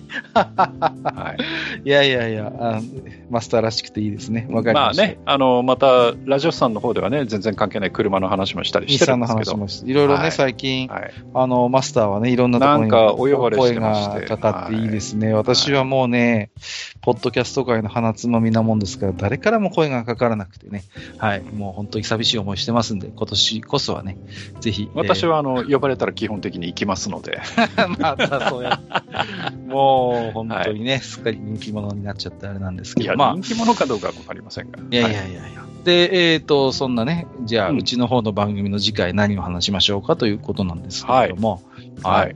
やっぱりね、今日、お手紙でもいただいてましたね。はい。うんもう、逃げられないですよ。本当に。ね。はペーパームーンさんもおっしゃってます。はい。あ、はい。やりましょう。ということで、えーはい半ば強引にですね、はいえー2021年のね、F1 振り返りということでですね。まあ、なんとこれも恒例と言っていいでしょうね。うんえーと、またマスターにあれこれとね、えーおはい話をしていただこうかなと思っております。なるほど。はい。はい。えー覚悟を決めてくださいということで。はい。今回はですね、あの、F1 速報を買ってきましたんで、おはい。いいですね。あのはい1年間のまとめが全部載ってる F1 速報を買ってきましたんで、あのお次の収録ではそれを読もうと思います。いや、ダメです。はい。ダメですよ。まあまあ、それもね、えーはいちょっと一つ資料にしつつ、また、うんマスターなりの切り口で、えーはいおそらく、うーね、ろくでもないことをいろいろお話ししていただけるのかなあの、と思っており次回はめっちゃ棒読みになりますんで。いやいやいやいやいや、ダメですよ。だったらもう一言 F1 速報買ってくださいよ。以上になっちゃう。っていう。うん ダメですよ。それで済まそうかなと思って。あいや、ダメですよ、やっぱり。ね。ただねまあ、今年、今年っていうか、あの、にうんうんうん2021年はレースそのもはいはいはいの面白かったんで、いやいやいや、だから語るだからこといろいろあるじゃないねですか。、三面記事的なのいらねえんじゃねえかなねいやいや、そんなことないですよ。いやいや、その、激闘の裏にね、こんな話があったという。まあ、あのー結果はね、まあ、もちろん追いかけてる方はご存知でしょうからね。まはあ、それはそれとして、まあ、一つマスター的視点でね、い。あのーまあ、また面白いこぼれ話あたりも多分出してくださると思いますまあ、大体あの方とあの方の口喧嘩になると思います。はい。はい。まあ、そういうね、はい。はいえー、ことです。ぜひね、えー、愚者級 F1 勢の皆様も次回お楽しみにしていただければなと思って聞くないやいやいや、おります。はい、もう言っちゃったからね、次回予告で言っちゃったんで、やりましょう。はいえー、ということで本日もね、長時間にわたりましてお聞きいただきましてありがとうございました。でも最近あれですよね、うちの番組なんかそれなりにコンパクトになってきたと思いません？まあ、2時間は超えちゃいますけど。うん年寄りだから体力持たなくて。うん、そういうことでしょうかね。はうんはいい。ということで、えー、本日もお聞きいただきましてありがとうございました。ここまでお相手をさせていただきましたのは、私こと閣下と、私こと埴輪でございました。本日もお聞きいただきましてありがとうございました。ありがとうございました。また来年いやいやいやいや。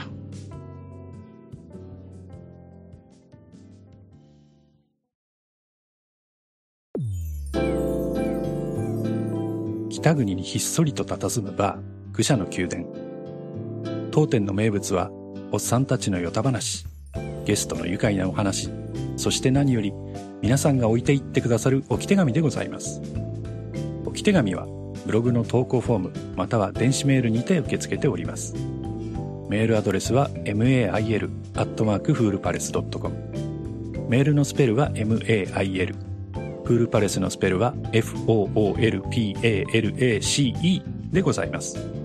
また、ハッシュタグ、武者の宮殿をつけてツイッターでつぶやいていただきますと、我々がそのツイートに食いつく場合がございます。ちょっとした感想でも、長文でも、形は問いません。あなたのお話をネタに我々と酒を酌み交わしてみませんか？お便りお待ちしております。